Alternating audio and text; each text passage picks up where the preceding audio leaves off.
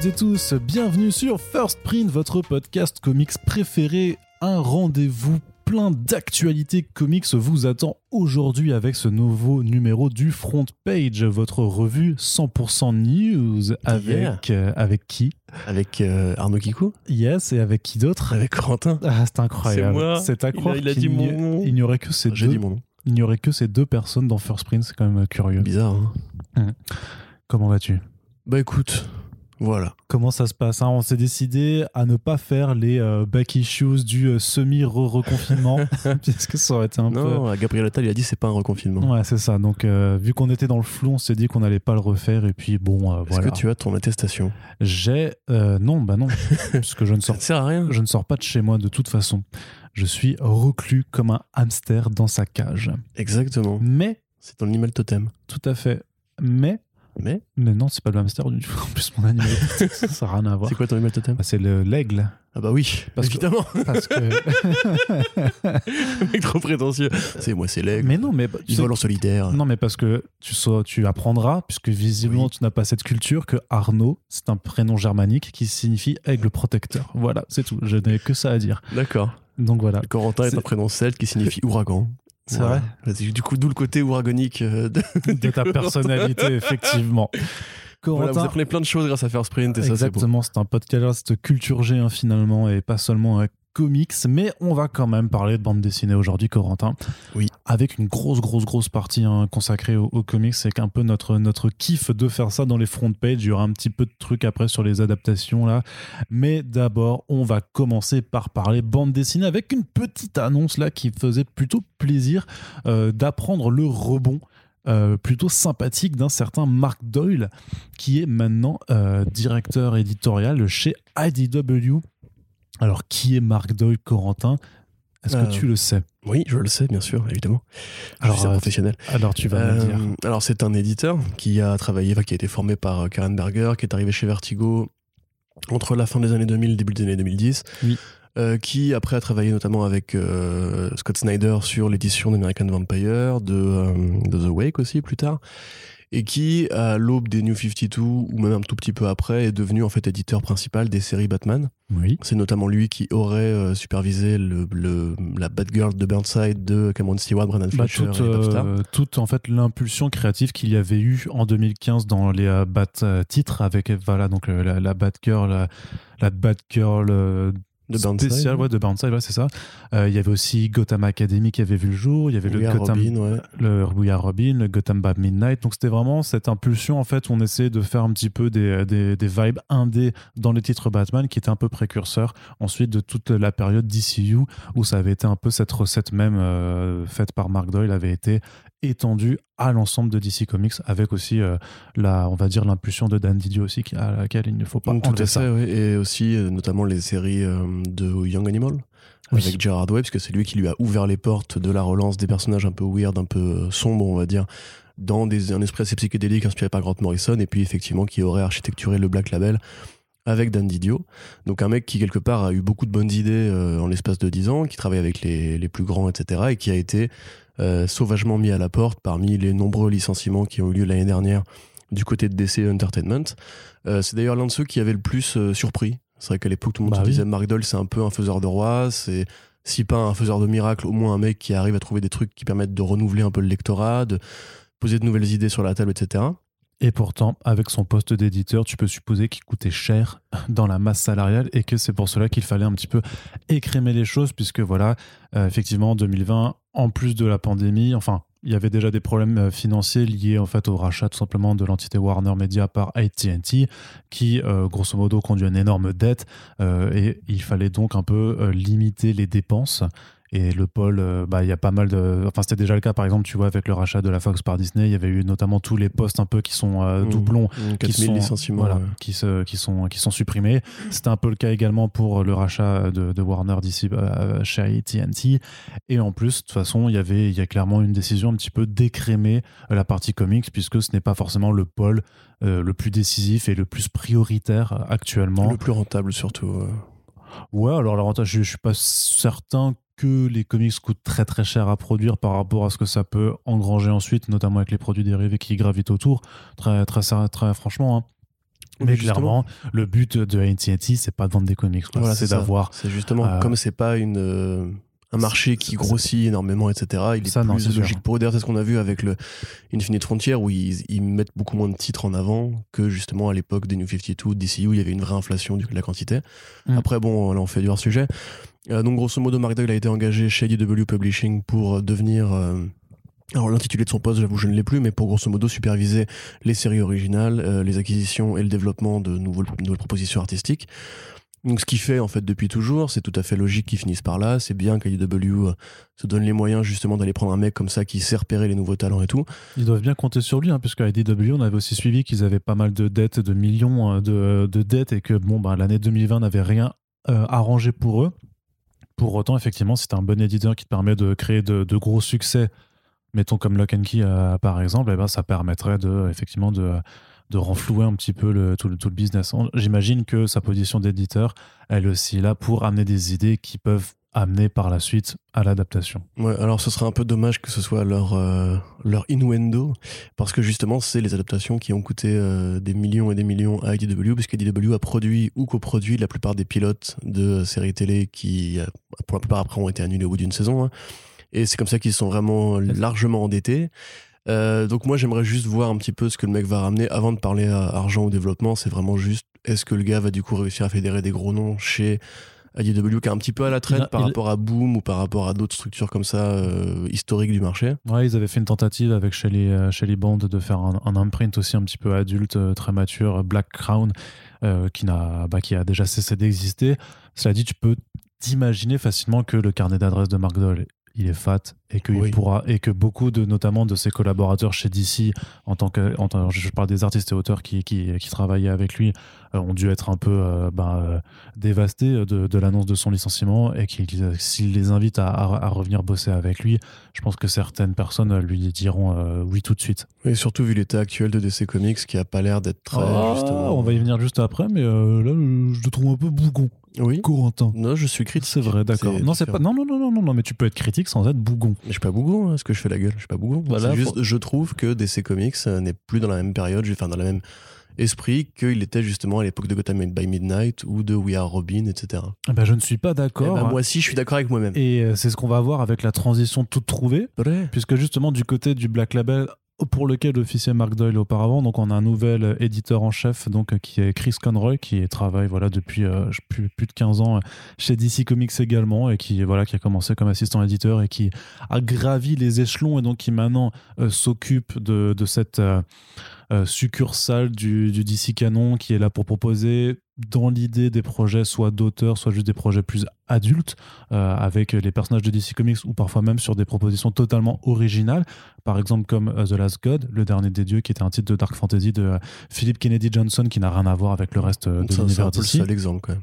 Bah justement, il y en a un deuxième qui arrive et c'est pour ça qu'on en parle, euh, puisque a été annoncé, alors à voir si c'est maintenant sous l'impulsion de Chris Conroy ou pas qu'on euh, revoit en fait des annonces faire pour le Black Label, puisque ces derniers mois, il faut quand même dire ce qui est, c'est que euh, il y y a certains titres qui sont en cours de publication, mais on n'avait pas eu énormément de nouveautés en préparation, et on pensait même, hein, puisque c'était euh, Rich Johnston de Bleeding Cool qui avait dit que DC allait mettre un petit peu les... euh, euh, diminuer euh, l'influx euh, vers le Black Label. Mais donc là, on a eu deux annonces. Et la première, ça s'appelle The Nice House on the Lake. Et c'est un titre d'horreur, justement, par euh, James Tynion 4, donc qui est un petit peu leur, euh, leur auteur euh, superstar euh, maintenant chez eux, puisque c'est lui qui, après avoir été un petit peu le. le sidekick de, de Scott Snyder a repris les titres Detective Comics. Maintenant, c'est lui qui, qui fait la superstar sur Batman. A priori, il vend des palettes de comics et notamment en indé. Par contre il a su se démarquer avec de très bonnes propositions notamment un titre qui s'appelle Something is Killing the Children chez Boom Studios qui est disponible en VF chez Urban Link. Il y a deux albums sortis pour le moment et on vous recommande ça euh, chaudement. Et Department of Truth. Et Department of Truth, j'allais y venir, donc qui a démarré en VO chez Image Comics avec euh, donc c'est euh, Martin Simmons au dessin qui est un petit peu le, euh, le successeur spirituel de Bill Sienkiewicz. C'est Bill Junior. Euh, retrouvé, il y a un back issues où on vous faisait le topo sur ce premier numéro. On vous en reparlera forcément au fur et à mesure de l'avancée de la série. C'est excellent. Bref, James Tynion 4 est très bon en indé. Je suis un peu moins fan de son Batman, Euh, mais c'est voilà, c'est c'est ce sont normal. des choses qui arrivent. Et donc, Batman n'est pas aussi bon que ses séries d'horreur en indé. tout simplement. Voilà, mais en tout cas, du coup, je suis plutôt content de le voir arriver avec un titre d'horreur, donc une maxi-série en 12 numéros euh, qui s'appelle voilà The, The, The Nice House on the Lake qui moi me fait énormément penser juste dans l'intitulé à The Last House on the Left qui est un énorme film d'horreur de Wes Tout à Craven. fait, tout à fait. Euh, La maison sur la gauche. C'est ça, ouais. Classique. Donc euh, voilà, donc euh, ça, n'aura pas grand chose à voir, mais grosso modo, c'est un titre euh, très, très ancré dans, notre période, puisque c'est grosso modo un, groupe de personnes qui connaissent tous un certain, c'est Walter, voilà, un certain Walter. Alors il y en a qui le connaissent depuis deux semaines par, le boulot, d'autres qui le connaissent depuis la fac ou même depuis l'enfance, et donc ils sont tous invités dans cette jolie maison sur le lac par ce dénommé Walter, et ils acceptent tous de venir parce que alors le, le, le pitch ne te le dit pas explicitement qu'on parle de la pandémie de Covid, mais ils disent tous euh, ils ont bien besoin de souffler en ce moment, donc tu comprends qu'ils essaient de faire un petit peu une pause euh, en- entre potes. Sauf que euh, ce Walter là euh, n'est pas vraiment. Walter. Ah là je le c'est ça, c'est chasser, chasser le naturel, il revient en galop. Ce Walter, en fait, donc, n'est pas forcément la personne que l'on pense être, et donc, euh, bah, ça va un petit peu, euh, je pense, euh, euh, se la jouer à Ils étaient 10, tu vois, c'est vraiment une sorte de, de wood Mm. unit ou de, de, de huis clos comme ça, où euh, les morts vont s'enchaîner. Euh, je suis hyper chaud. Vraiment, la couverture en plus qui est, qui est sortie, euh, bah, elle est très très jolie. C'est un petit peu curieux. Enfin, moi, le, le seul- la seule chose aussi que ça m'inspire, c'est que du coup, on n'a plus trop de nouvelles du, euh, du, tu sais, de Hill House, l'imprint Ouais. de Joe, De Joe Hill. Hill, ouais. Alors, c'est vrai qu'il y a pas eu pas mal comme un peu la- le, le, le, le- le- Animals, merde, euh, Young Animal. Young Animal. C'est un peu des imprints pop-up, c'est-à-dire ouais, qu'ils ça. ont une durée de vie limitée, qui n'ont pas forcément. Les euh, boutiques éphémères, voilà. avait dit euh, Gerard Way à l'époque. C'est ça. Donc euh, j'imagine que s'il n'y a pas eu de nouvelles de Hill House, c'est que il- peut-être que juste la boutique éphémère a, a fermé. On ne sait pas. C'est un petit peu Peut-être que dommage. Joe Hill a autre chose à foutre. euh, Ouais, c'est un peu dommage qu'il y avait justement euh, Plunge ou euh, Basket Full of Heads qui arrivent en VF là très bientôt chez, en- donc chez Urban. Bah, C'était des bons titres, donc c'est un petit peu dommage de ne pas voir la chose être reconduite. Néanmoins, je suis vraiment plutôt content de voir bah, de l'horreur se, refaire euh, dans le Black Label avec un titre qui a l'air plutôt cool. Et connaissant le background de Tanyan dans le registre, euh, moi je suis partant.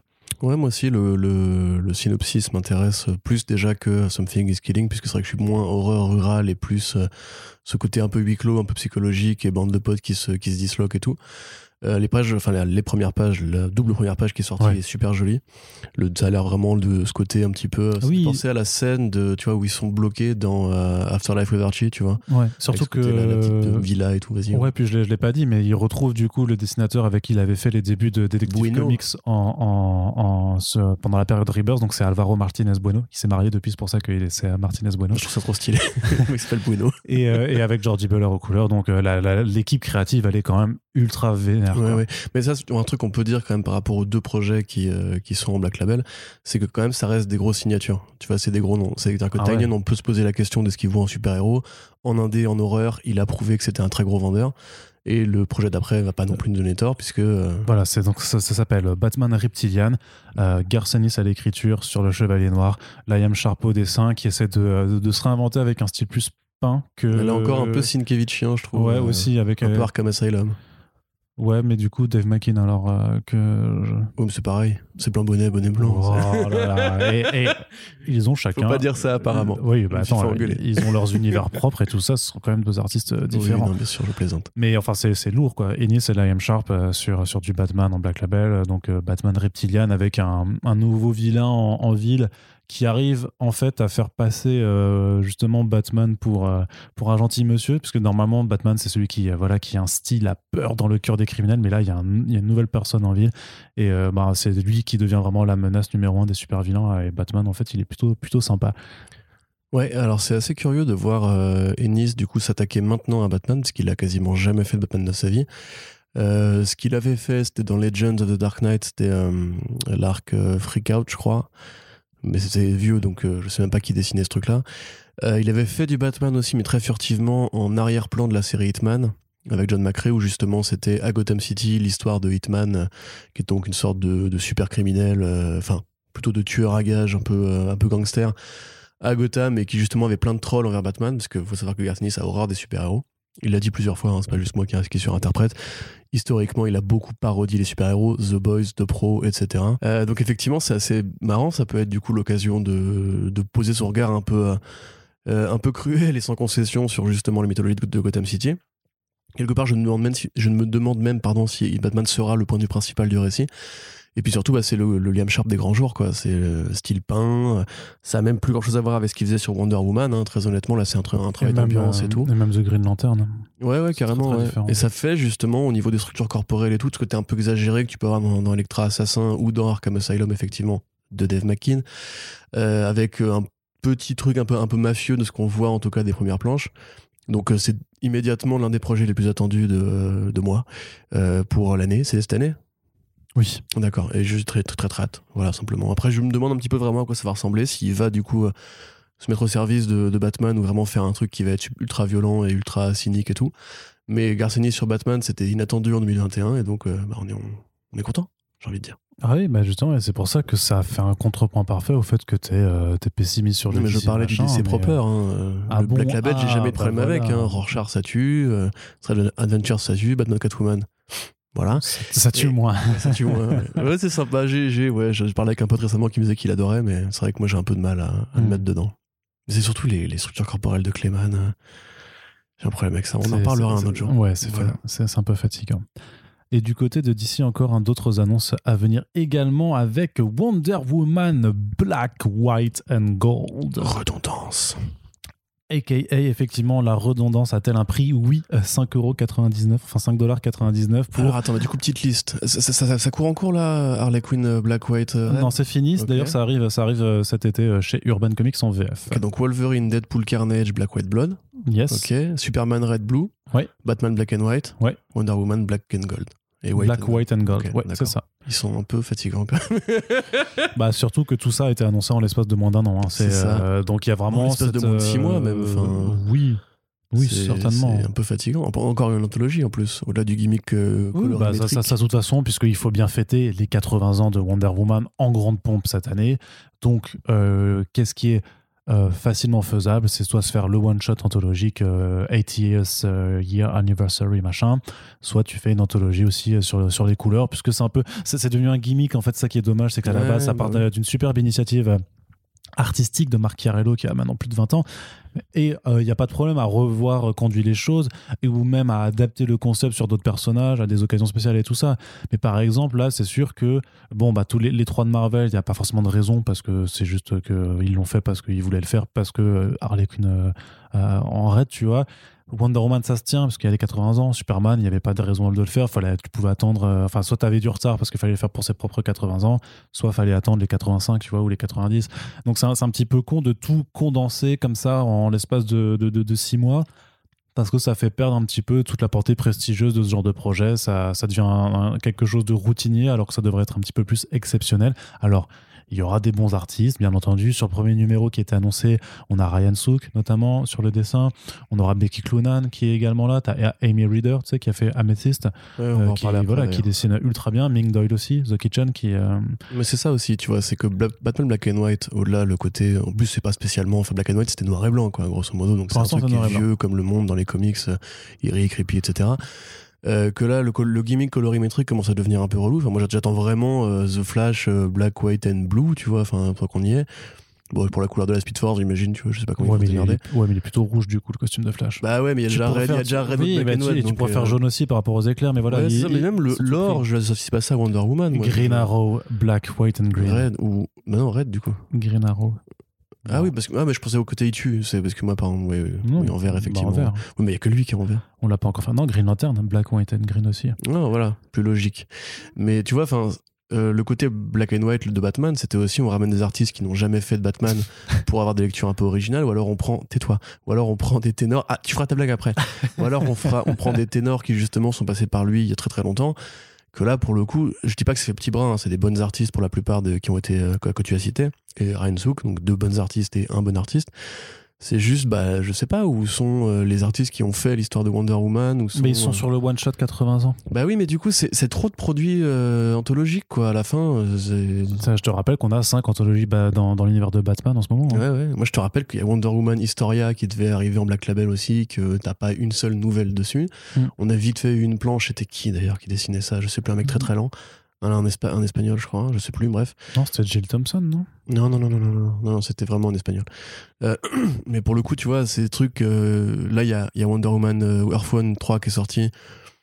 J'ai même pas vu beaucoup de communication tapageuse autour, alors que c'est ça le projet pour rendre hommage vraiment. euh, c'est quand même l'un des meilleurs runs de Wonder Woman de, de- de ces dix, dix dernières années. Ouais. Là, il y a le film qui est sorti. Bon, il se trouve qu'il tombe justement à, à l'aune des 80 ans en France. Quelque part, est-ce que c'est un bel hommage rendu? Je sais pas. Et puis il y a tout le temps des anniversaires en fait. Mm. Tu vois, s'ils peuvent se démerder pour faire un, un anniversaire par an en ce moment, voire un par mois hein, au bout d'un moment. Donc, euh, non, je sais pas personnellement. En plus, le gimmick de l'or, je sais que maintenant ils ont communiqué vachement dessus pour le film justement, le côté maintenant c'est l'armure d'or et tout. Euh, très honnêtement, j'associe même pas Wonder Woman à la couleur or, tu vois, enfin, ou à la couleur jaune en général. Là, à part justement celle où il y a le fouet, tu sais, euh, où elle le fouet autour de, enfin, le lasso de la vérité autour du bras. Où tu sais, c'est un jaune assez pétant qui me fait penser d'ailleurs au, au roman graphique Batman Jeunesse, là, qui était en, en noir, jaune et blanc aussi d'ailleurs. Euh, le reste, je sais pas, c'est de l'or un peu vulgo. Je sais pas, non, ça me fait vraiment pas envie. Et Mm. à la limite, j'aurais ki- j'aurais kiffé kiffer cette série s'il n'y avait pas eu justement cet amoncellement horrible de plein de, ouais, de gadgets colorimétriques. Mais même, t'es obligé de te demander est-ce qu'ils font pas ça pour moins payer les coloristes? Enfin, À un moment donné, c'est- c'est. Moi, j'aime bien les couleurs aussi. Et je, quitte à faire une anthologie Wonder Woman, tu peux en faire une où tu cherches un peu euh, un esprit de Ron- de Ronan Quarterly, tu vois. Enfin. Mm. Je sais pas, voilà. Ça me- personnellement, ça m'a un peu agacé de voir encore le gimmick se répéter. Ouais, c'est sûr. C'est sûr que ça, que ça incite pas forcément à l'esprit très créatif. C'est Phil Jiménez hein, qui dessine ça, Historia. ouais. Et c'est vrai que la première planche qu'il a révélée du projet, c'était en mars 2020. On n'a rien eu depuis, mais voilà, ça, c'est, c'est lent. C'est très très lent et en même temps, ce sera. Enfin, j'imagine que du coup, ça va être porté en graphic novel directement. J'ai pas l'impression que ce soit un truc en, en single issues. Après, on c'est vrai qu'on ne sait plus rien de ce projet-là Ouais, depuis, ouais, euh, depuis l'annonce en 2019. T'avais un Ruka aussi qui 2000. devait être fait, je crois. Ouais, ouais, ouais, sur les Amazones. Voilà, mais ça, mais sortez-les. Enfin, euh, filez-leur un chèque pour qu'ils fassent plus que ça pendant six mois pour les sortir cette année si vous voulez être d'accord Mm. avec l'anniversaire. Parce que là, pour l'instant, il y a beaucoup de numéros anthologiques où il y a plein de petites histoires qui vont durer six pages, ce sera très bien certainement, mais euh, les longs formats un petit peu. Les longs formats. Mhm. Voilà, c'est ce que j'avais à dire. Très bien, Corentin. Et on continue hein, du côté de DC avec un, le retour d'un revenant. euh, Checkmate de euh, Brian Bendis et Alex Maliv. Je crois qu'on en avait parlé dans le dernier front page. Euh, qu'on l'avait juste... posait la question de où c'était passé. Ouais, et le, bah, deux jours après, en fait, DC a fait l'annonce, puisqu'il nous écoute, écoute, bien sûr. visiblement. Coucou Jim, coucou, ouais, coucou. ça va Il te manque pas trop, Dan? Ah, ça doit être dur, hein. Ce Ouais. grand fauteuil vide. Pardon, excuse-moi. Cette paire de couilles qui n'est plus Oui. sur, ton, euh, sur ton front en permanence, quand même. Euh, la mini-série donc Event Leviathan Checkmate qui revient juste sous l'intitulé Checkmate. On oublie un petit peu le côté euh, Event Leviathan. Après, c'est toujours le même principe à la base. Donc, c'est juste de voir euh, se former une nouvelle équipe, euh, donc euh, Checkmate, formée donc grosso modo des, des plus grands enquêteurs de l'univers d'ici. T'as Dr. Bones, t'as Gre- enfin plus grands enquêteurs, t'as t'as Green Arrow, c'est pas forcément le meilleur enquêteur, mais voilà. T'as Manhunter, t'as The Question, tu as Lois Lane en leader, et grosso modo, Et ben, Batman alors. et pas Batman du coup. C'est lui le plus grand. détective. et Steve Trevor également, euh, sachant que C'est voilà. pas un détective, Steve Trevor. Oui, mais t'as lu euh, Léviathan? C'est un beauf. Euh, non, pas du tout. Bah voilà, bah, tu- Voilà. si tu pouvais avoir lu Léviathan, tu fermerais ta grande gueule. Ouais, mais. Bon, ça m'intéresse pas. Ça ne t'intéresse pas, c'est- un choix, mais dans ce cas, euh, ne, ne critique pas la formation de, cette- de- contre. de cette équipe. Et voilà, donc cette équipe qui se reforme pour lutter les, contre les plans de, de Léviathan, euh, qui est à la tête bah, de justement de cette organisation, euh, dont on avait appris l'identité à la fin de la première mini-série. À la base, en 2020, avant que la pandémie ne survienne, devait y avoir donc ce second volet qui a été euh, donc reporté jusqu'à euh, nouvel ordre. Maintenant, le nouvel ordre, donc c'est juin, donc il y a quasiment un an euh, de retard euh, à déplorer. On perd l'event Léviathan parce que je pense que Bendis a, a clairement diminué en importance et que le, le- titre euh, sera juste une série parmi d'autres et peut-être aura moins la portée événementielle que le scénariste voulait lui donner. Et en tout cas, ce sera quand même plutôt intéressant d'avoir donc cette équipe qui opère sous les ordres d'un cette checkmate, donc qui reprend un petit peu l'organisation avec les pièces justement d'un échiquier. Donc là, c'est le roi qui commande et le roi, on ne sait pas qui c'est. Ce sera un peu la, la mystery box de, de cette nouvelle euh, mini-série et ça arrive donc en juin chez DC Comics. Incroyable. Ouais. Formidable. Mais toi t'aimes bien, content. toi, t'aimes bien Checkmate Bah, checkmate, le, les, bien le volume de, de Greg C'est ça, voilà, hein l'ancienne équipe, oui. Euh, je sais pas trop ce que vaut. Enfin, si, je sais ce que vaut Bendy sur les séries d'espionnage, c'est pas la question, c'est plus euh, comment ils vont s'arranger de l'ancienne continuité. Ça sent un peu aussi la poussière qui retombe sur les, les grands changements qui ont eu lieu en fin d'année dernière. Eh bien, décidément, il est. Waouh, quel enthousiasme ce Corentin. Qu'est-ce que j'ai dit? Bah non, c'est juste que là, on, tu parles de poussière, de trucs qui prend la flotte, j'en ai marre, c'est pas Non, la poussière qui retombe, et en fait, c'est un truc, une expression figée Ouais, mais de la qui veut dire poussière. qu'après un séisme ou une catastrophe naturelle, la nature reprend ses droits, entre guillemets, ou alors l'humain recommence à construire, en fait, Arnaud. Ouais, mais la. Donc c'est plutôt un signal d'espoir.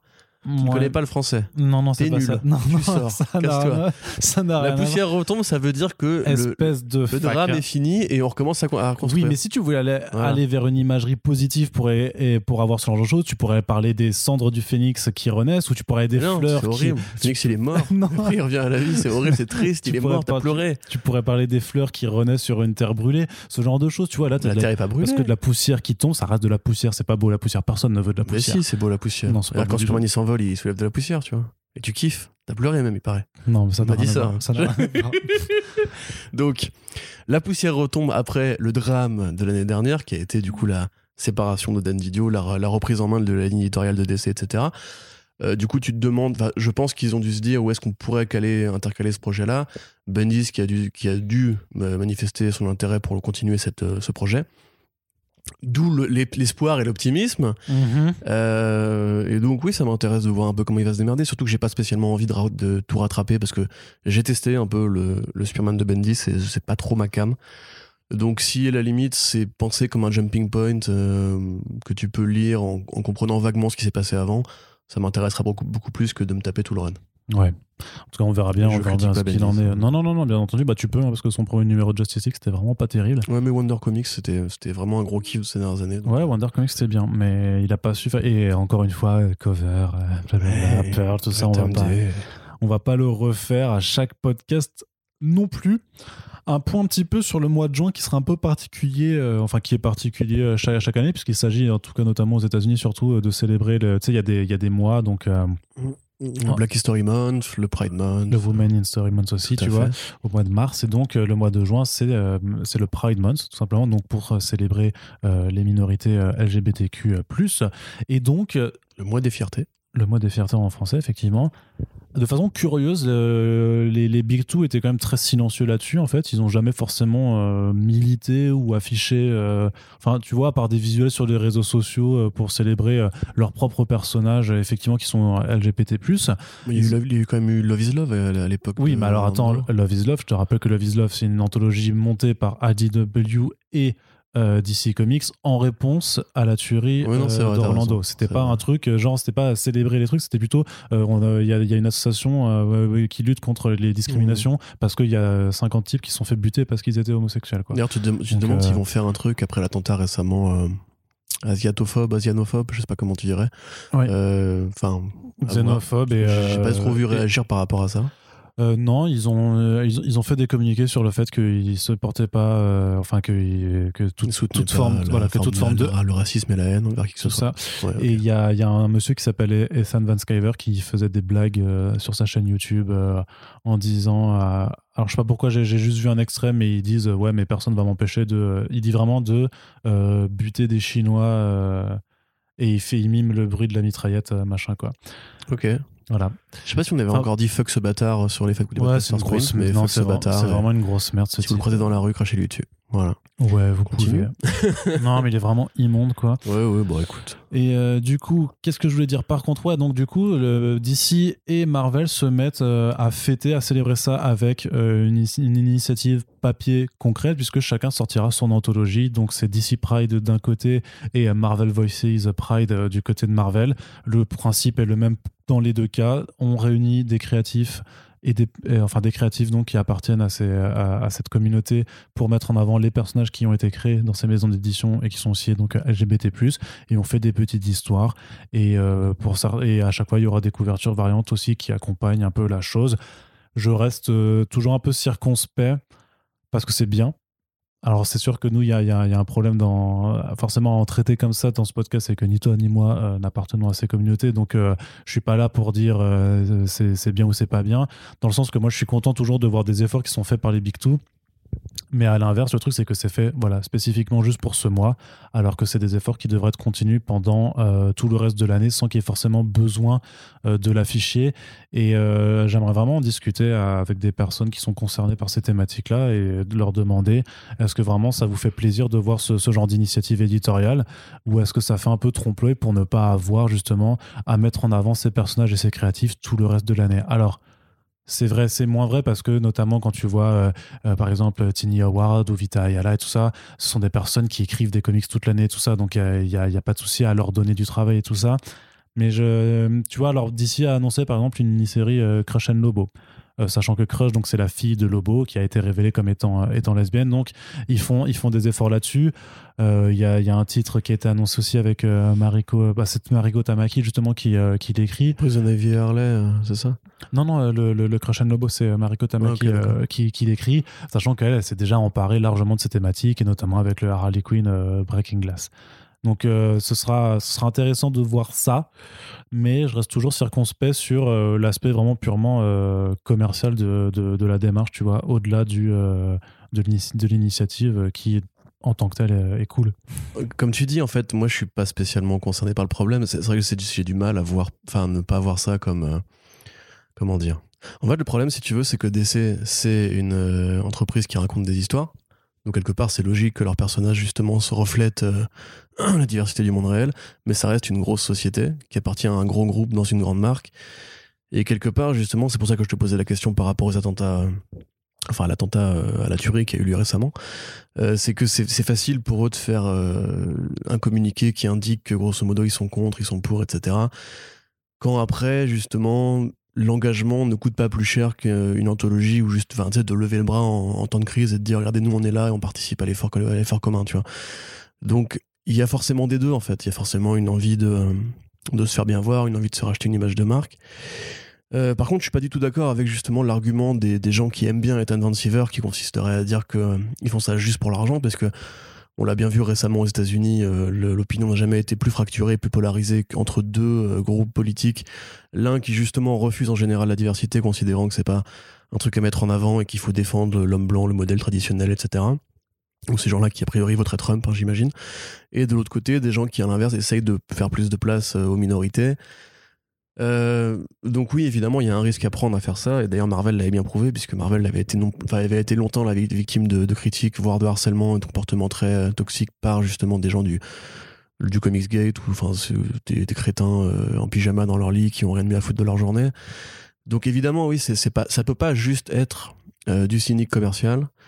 Surtout qu'en fait, c'est fait par des artistes qui sont concernés par la question mais il y a toujours évidemment un questionnement à se poser sur est-ce qu'il faut entre guillemets mettre euh, un stabilo au marqueur tu vois pour dire regardez pendant ce mois-là c'est important au lieu en fait de dire que c'est normal, tu vois, que ça existe, et de l'insérer dans les séries de manière diffuse sans forcément le crier avec un, porte-voix, tu vois.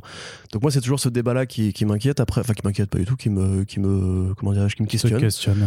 Voilà. Après de là, si tu veux. Après, la, réalité c'est que ça reste des personnages qui sont pas mis en avant justement le reste de l'année, donc il faut, si tu fais pas ça non plus, et eh ben en fait tu n'as rien, et dans ce cas tu invisibilises complètement euh, à la fois la, communauté et, les personnages. bien sûr. Après c'est facile à dire vu d'un point de vue hétéro, on va dire, mais moi c'est vrai que je serais, je serais plus partisan en fait d'une sorte de fluidité très générale de la question sexuelle, qu'elle soit euh, au niveau de l'orientation ou de la pratique, euh, dans les comics en général, plutôt que justement de considérer qu'il faut faire plaisir à telle communauté tel mois, faire plaisir à telle communauté tel mois, etc. Mais encore une fois, voilà, moi je suis, du bon côté du bâton, tu c'est-à-dire que je suis pas dans un monde où mon orientation est a été invisibilisée pendant des siècles, où ma communauté a été victime de brimades de l'Église ou du modèle traditionnel, etc.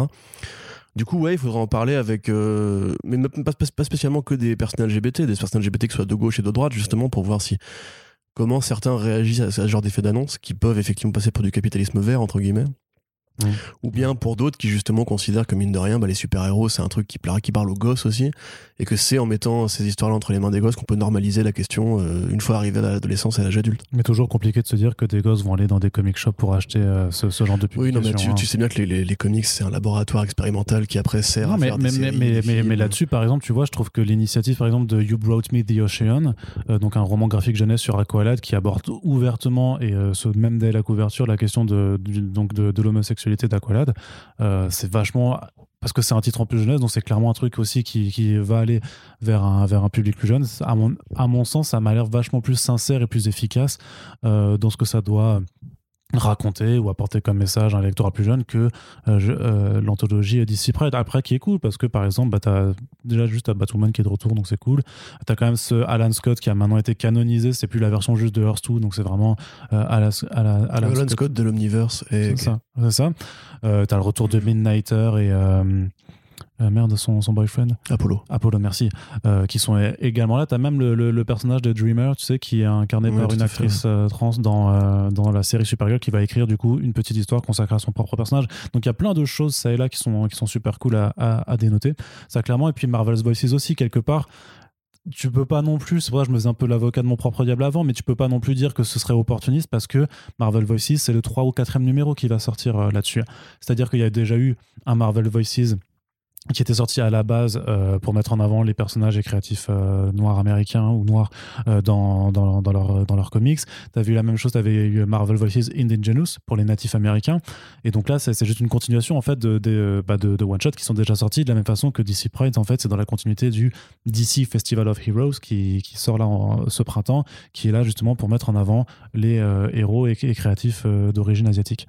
Ouais, mais après, tu bah moi, vraiment, le mot opportuniste, j'ai du mal avec parce que tu vois, c'est comme quand justement euh, tu parles avec un mec qui est vraiment très calé, enfin très à droite, par exemple, et qui va te dire justement que tous les médias très, sont très gauche. conservateur, sinon plutôt.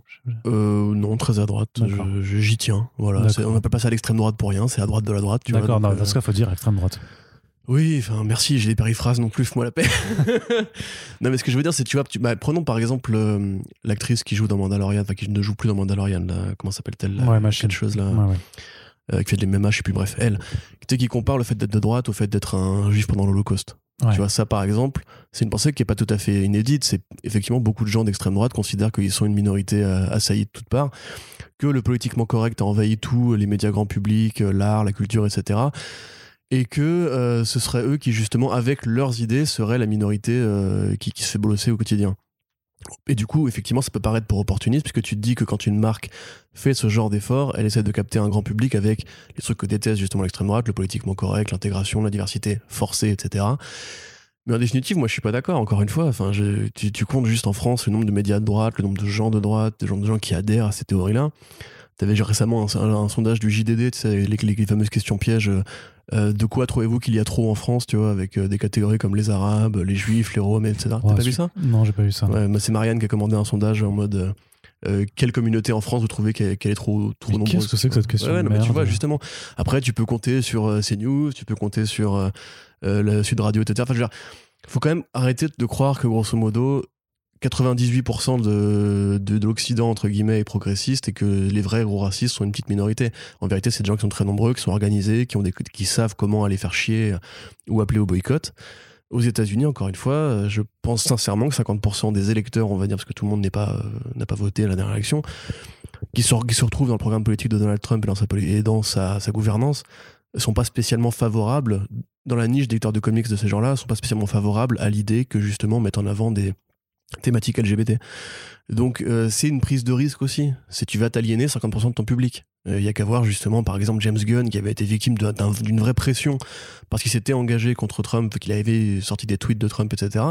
Et il y a vraiment des gens qui se sont organisés pour essayer de le faire chuter, tu vois. Donc c'est une réalité aujourd'hui. Il faut qu'on arrête de croire que euh, l'opportunisme entre guillemets ou si, sans, si tant est que s'en soit euh, c'est vraiment sans risque tu vois. En vrai DC et Marvel risquent de s'aligner justement des enfin de s'aliéner pardon justement des lecteurs qui supportent pas ces thématiques là donc c'est pas juste gratos ça leur coûte pas un effort de le faire tu vois. Ça, ça, ça c'est un truc qu'ils doivent faire. Quelque part moi je suis d'accord avec ça. Par contre c'est pas genre il euh, y a qu'à voir là avec euh, Steve Orlando pas Steve Orlando aide-moi Christopher Cantwell qui annonce son Captain America LGBT à Aaron, je ne sais plus quoi, dans la série United States, tu vois, tu voyais des commentaires sur les sites de comics qui disaient non, encore, putain, diversité forcée, et puis regardez-moi son look, etc. Et t'as envie de dire, mais c'est comme nous quand on fait des news sur tel acteur, enfin tel personnage blanc sera incarné par un acteur noir, tu vois. C'est une machine qui tourne en boucle depuis 15 ans et les mecs ne lâcheront jamais l'affaire. Donc faut se dire que c'est peut-être des consommateurs de perdu pour eux, ou bien des, du travail en plus de, comme de modération à effectuer, etc. Donc non, c'est pas juste gratuit. Il faut que justement l'extrême droite arrête d'invoquer cet argument de c'est de l'opportunisme.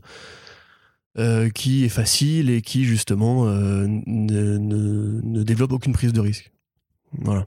Ok, très bien. bon, j'ai réagi, t'as vu, t'es content Voilà, Voilà. maintenant je suis content. Ah, il est content. Et justement, réaction autre à chaud, euh, que penses-tu des designs euh, pour les euh, costumes des X-Men pour le Hellfire Gala Donc euh, le prochain event de, des X-Men de Hickman. Donc, Là, tout le outfit Twitter a, a pété un câble. Ouais. C'est grosso modo donc les X-Men doivent se, orga- doivent se réorganiser et euh, conduire des élections. Et donc il y aura une soirée de gala avec les résultats de ces élections auquel d'ailleurs euh, le lectorat de Marvel aura un peu pris part parce qu'il y avait eu un, un site qui avait été ouvert pour choisir l'un des nouveaux membres de, l'équipe euh, régulière des, des X-Men. Et donc euh, voilà ce Hellfire Gala ce sera 12 numéros qui seront publiés sur le mois de, de- juin à l'été prochain et euh, donc, euh, une soirée, 12 numéros, c'est un peu sur le même modèle que euh, Cross of Swords, du coup. C'est Mhm. vraiment, il n'y a pas de tie-in en plus et tout ça. C'est juste que toutes les séries participent à ça. Et donc, Russell Dotterman a fait quelques designs assez fabuleux pour justement habiller les X-Men en tenue, en tenue de soirée.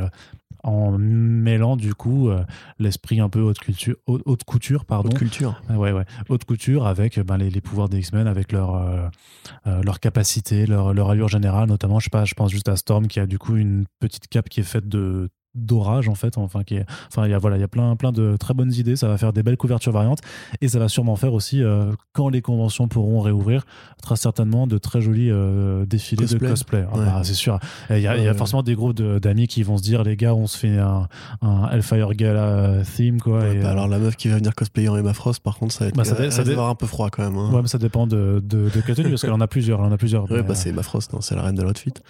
Euh, mais déjà, juste rapidement, je trouve ça cool, en fait, comme concept même, une soirée électorale ou une soirée de gala, on va dire, sur 12 numéros. C'est vraiment genre le, le genre de projet un peu, euh, un peu bizarre, tu vois, qui ne peuvent naître que dans la tête de Jonathan Hickman. Où le mec, ça va probablement être que, que de la parole politique pendant 12 numéros, ça va être euh, assez, euh, assez marrant à ça, voir. ça dépend, parce que chaque équipe créative aura son, son numéro, donc à voir en fonction de leurs affinités à faire les choses. On imagine que le X-Force euh, sera toujours un peu plus bourrin et qu'il y aura Oui, peut-être oui, le, service de sécurité justement ça, du ouais. gala qui va, qui va devoir défourailler les autres, je sais pas. Ça va être rigolo. Mais du coup, c'est toujours aussi ambitieux.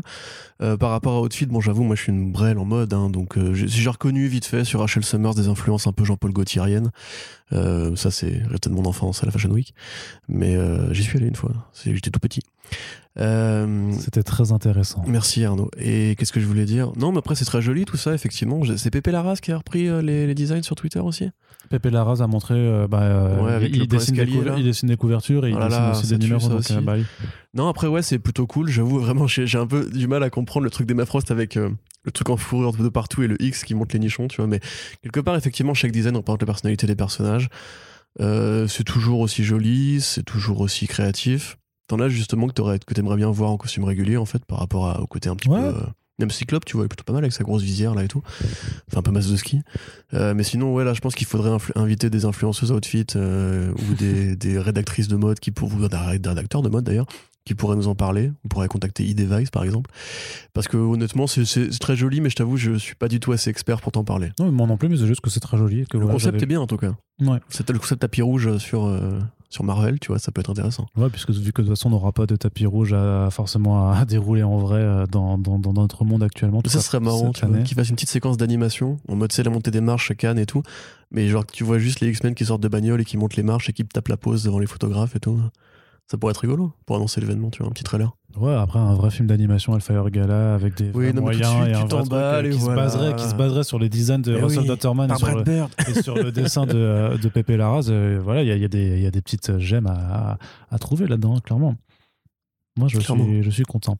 Est-ce que tu es content aussi du côté de chez Marvel hein, Puisqu'on on liste, en fait, vous allez voir qu'on va beaucoup lister un petit peu les annonces qui ont été faites, puisque les, tous, les, tous les éditeurs, là, ont fait leurs annonces pour le mois de juin prochain. On le savait déjà, on en avait un petit peu parlé dans un précédent front page. Predator aura droit à une série régulière euh, chez Marvel, donc euh, quelques temps après euh, Alien. Donc là, ce sera Ed Brisson qui sera à l'écriture et Kev Walker au dessin, et ça prend un petit peu un parti pris inédit, puisque ici, le Predator sera chassé. Alors, c'est pas du tout inédit, mais. mais c'est complètement inédit. On n'a jamais vu ça euh, dans l'histoire de Predator ever. c'est complètement incroyable ce qui est en train de se passer. Et donc, oui, alors c'est une. Euh, c'est pas inédit, mais c'est un peu original. C'est un personnage féminin dont la famille a été massacrée par le Predator dans un, futur proche, euh, dans lequel il est possible de voyager dans l'espace. Et elle va partir en quête du Predator jusqu'à devenir obsédée par ça. Et et devenir la nouvelle Predator. Voilà, c'est ça, youpi. euh, alors, Ed Brisson, euh, j'avoue que c'est un mec auquel j'ai du mal à me. Encore qu'il a fait des trucs bien, hein, c'est pas hmm. la question. Donc le dernier truc que tu as lu de lui, c'était pas ouf. Quoi, Récemment, euh, effectivement, c'était pas ouf. Euh, j'ai aussi vraiment toujours du mal, ça reste en train de la gorge, hein, je suis désolé. Marvel ne mérite pas ces, licences, je trouve. Déjà, on pourrait se poser la question de pourquoi Predator et Alien sont, sont-ils devenus des licences? c'est quand même des films qui, pour la plupart, enfin, les, en tout cas, les bons films de ces sagas-là commencent vraiment à dater. Ça remonte à avant notre naissance pour la plupart d'entre eux. Euh, je sais pas trop vraiment s'il faut être euh, impatient ou enthousiaste de voir ce que Disney Marvel vont faire. La série de Noah Hawley, pourquoi pas à la limite. Predator, même en comics, il a beaucoup moins brillé que Alien. Ouais, mais avec Archie quand même. Il y a ça, effectivement. Il y a aussi celui de Mignola qui était court mais bien. Mais je sais pas, en fait, tu veux, le, personnage de Predator, ce qui est intéressant, c'est que c'est un personnage qui peut se mélanger à un style. Tu vois, c'est-à-dire que tu prends par exemple le premier film de McTiernan, c'est quoi? C'est un film de guerre, enfin c'est un Rambo-like, tu vois, avec plusieurs commandos et tout. Même c'est commando, parce qu'il y a Schwarzy aussi dedans. Mm. Et un Predator qui va foutre la merde, première partie du film première partie du film. Le deuxième avec. Euh, Dans la ville Avec le mec d'arme fatale, là, j'ai oublié son nom.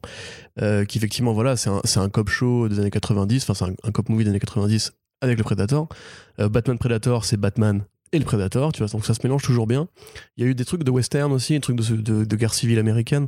Donc en fait, ce qu'il faut faire avec le Predator, c'est juste prendre un, genre de récit très codifié euh, et mais rajouter un Predator. En fait, grosso modo, tu prends un guerrier, un samouraï, un pirate, etc. Là, pour le coup, si c'est la, seule composition artistique, c'est pour une fois, c'est pas lui qui est chassé, euh, c'est lui qui est chassé, pardon. Euh, je m'en fous complètement. Euh, Kev Walker, j'ai un peu du mal à situer vraiment pourquoi c'est bien et surtout la tartine de variantes déjà. Il y a quoi Il y a 7, 8 variantes déjà Oui, bah, mais ça tu le savais. C'était déjà, bah déjà le cas pour je, je, refuse qu'on s'habitue et que ça, que ça devienne normal. C'est pas normal de faire autant de couvertures variantes quand justement le marché est déjà un petit peu étouffé. Je pense que ça, ça pour des séries de licences de merde quoi. Enfin... Ça risque un petit peu de changer puisque Diamond Comics avait quand même communiqué là-dessus le, le mois dernier sur le fait qu'ils avaient une nouvelle politique par rapport à, justement aux couvertures variantes et que grosso modo ils refusaient la, retournabilité des, des, numéros qui disposent de plus de deux couvertures variantes. Donc c'est-à-dire que grosso modo euh, c'est un peu euh, équivalent à notre système euh, notre système français, euh, un revendeur de, de, comic shop va commander euh, chez Diamond Comics, on va dire par exemple 10 euh, comics, il en vend deux, techniquement il peut renvoyer, les, les, 8, qui n'ont pas été vendus. Sauf que, et justement, le, le, fait de pouvoir renvoyer les exemplaires, généralement c'est utilisé par, utilisé par les éditeurs et, ou par Diamond Comics pour inciter à, à faire de la commande dans l'espoir que, que, ça se vende. Et grosso modo, tous les comics ne sont pas, donc returnable, donc retournables, je sais pas, renvoyables voilà, pour parler en français. Que c'est vilain comme mot. Renvoyable. Ouais, non, mais, j'ai non, mais ça, Parce que retournable, ça se dit pas, par contre. je pense pas. Il doit y avoir un terme de boutiquaire qui pourrait nous aider, mais je n'ai pas. Grosso modo, euh, donc tous ne le sont pas, et donc ça, ça crée forcément des, disparités. Et euh, Diamond, notamment en 2020, avait indiqué que, euh, voilà, par rapport à la crise et tout ça, que grosso modo, tous les comics étaient returnable pendant un certain temps, et même ceux avec des, plein, de, plein de variantes, parce que voilà, il fallait bien aider l'industrie, il fallait commander un max pour essayer de vendre un max, essayer de renflouer un petit peu le, business de, tout cela. Sauf que maintenant, c'est un peu plus le cas, qu'on a quand même vu qu'il y a pas mal d'éditeurs qui n'ont pas forcément appris les leçons euh, de, cette pandémie et n'ont pas décidé de calmer le jeu par rapport à des choses euh, qui ne vont pas euh, dans, cette industrie, et notamment ce système de multiplier les variantes pour un seul numéro, puisque ça pousse en fait à des commandes artificielles, dans l'espoir en fait de réussir à vendre une couverture variante un peu plus rare que les autres à the acheteur qui va vouloir la prendre, mais à côté de ça, bah, tu vas en avoir 25 autres euh, que tu vas devoir renvoyer. Et donc, euh, Diamond avait annoncé récemment que pour tous les comics qui ont plus que deux couvertures variantes, euh, il y aurait plus de retournabilité, de, renvoyabilité, mmh. machin, appliquée. A priori, ça n'empêche quand même pas Marvel d'annoncer encore beaucoup de couvertures différentes pour leur Moi, j'ai envie de leur dire à Marvel, s'ils ont envie de vendre des couvertures variantes, arrêtez de faire des comics et vendez des couvertures variantes c'est un business, hein, la vente d'art. Tu vois, c'est même un gros business euh, en général. Il n'y a pas besoin de faire des comics pour ça. À un moment donné, là, là c'est quand même C'est- c'est Predator, tu vois. oui, Enfin, mais c'est un personnage qui, est, qui a Enfin, je vais 35 pas- ans. Je vais pas t'apprendre que le comics est devenu objet de collection depuis la fin des années 80, années 90, et que la, la- c'est pour ça que la variante, euh, c'est c'est encore ce qui reste là-dessus. Ça a déjà tué le marché une fois. Enfin, les mecs, ils commencent vraiment à être fatigants avec ça. Je- Bah, en même Déjà, la frénésie des numéros 1, la spéculation et les couvertures variantes, c'est ce qui a vraiment fait écouler Marvel une, une première fois. Et là, t'as l'impression que les mecs, bon, déjà s'en foutent d'écraser la concurrence. Parce que, comme tu dis, effectivement, au-delà du côté retournabilité, il y a aussi le côté, bah, euh, un numéro acheté x3, c'est trois fois plus de place sur un étal. et Ouais, tout. je, sais pas si euh, les, euh, les retailers les exposent forcément tous, tu vois. euh, Peut-être pas tous, mais s'il y a Genre des le- gros tu sais, noms, le- Scotty Young sur un Predator, Oui. tu l'exposes. Bien vois, sûr, c'est comme sûr. ça. Donc, euh, et Alex Ross, c'est pareil. Donc, au bout d'un moment, moi, je suis content que ça file du boulot justement à des gens qui ont travaillé, qui ont bûché dur dans l'industrie, qui maintenant peuvent vivre de juste le faire de la couverture. Mais il y a suffisamment de séries, je pense. Euh, pas besoin spécialement de faire quatre couvertures variantes pour chaque numéro 1, ou 7 ou 8 ou 9 ou 10.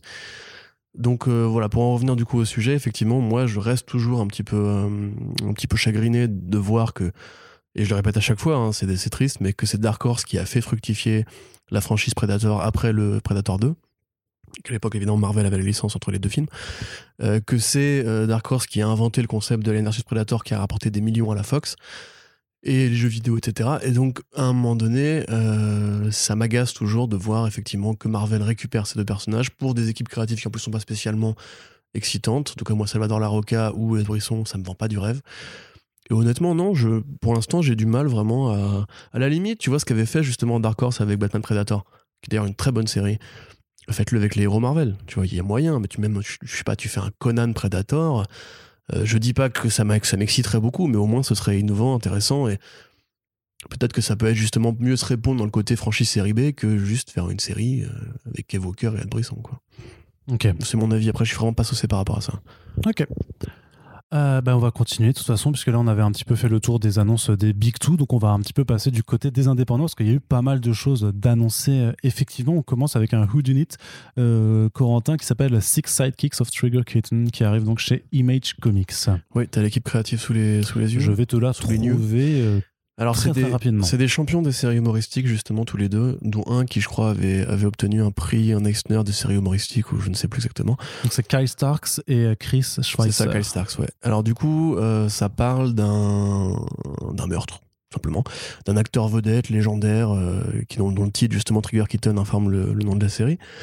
Euh, et en fait, sont, sont accusés, entre guillemets, sont suspects, les six acteurs, les six jeunes acteurs qui ont travaillé avec lui au, au- long de sa vie. Donc c'est un peu comme Bojack Horseman, imaginez que Bojack soit fait tuer, et qu'on se demande si c'est pas euh, la petite nénette qui tout le temps That's Too Much Man, tu vois, qui l'aurait buté, ou bien euh, son meilleur pote Herb, etc. Donc c'est un peu Sarah Lynn, c'est ça. C'est un petit peu ce même genre de délire, un petit peu ouvrons les placards d'Hollywood, critiquons un petit peu le modèle des child actors, revenons un petit peu à l'esprit des, des séries télé des années 90 où c'était vraiment assez abusif sur les plateaux et tout.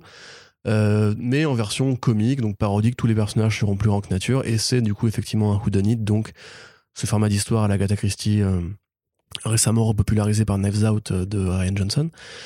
Donc ça a l'air super cool, ça a l'air super marrant. Moi j'avoue que ce genre de conneries un petit peu hollywoodienne au débile, ça me va très très bien. Donc j'ai très hâte. Et effectivement c'est un, un mec qui est très connu pour ses séries humoristiques, donc ça peut être très marrant. Très bien. Euh, écoute, je connais pas du tout les auteurs, moi, euh, personnellement, mais euh, si tu me dis que ça a l'air marrant, euh, eh ben, je pense Bah, je te dis que ça a l'air marrant. ça a l'air marrant. Moi, il y avait un autre Arnaud, titre. hein. Oui. Ça a l'air marrant. Ah bah dans ce cas, Ah, je je, dit, hein. je prends. Je Ah bah. Du coup, je, je prends. Comme Tout- tu es influençable. Complètement. je t'avoue, j'ai j'ai aucune volonté. C'est un peu comme si tu maîtrisais l'équation d'Antivie et que tu voilà que tu Oh là avais là là le, le contrôle sur moi. Serais-tu le dark side de ce podcast Corentin Dark Side Is.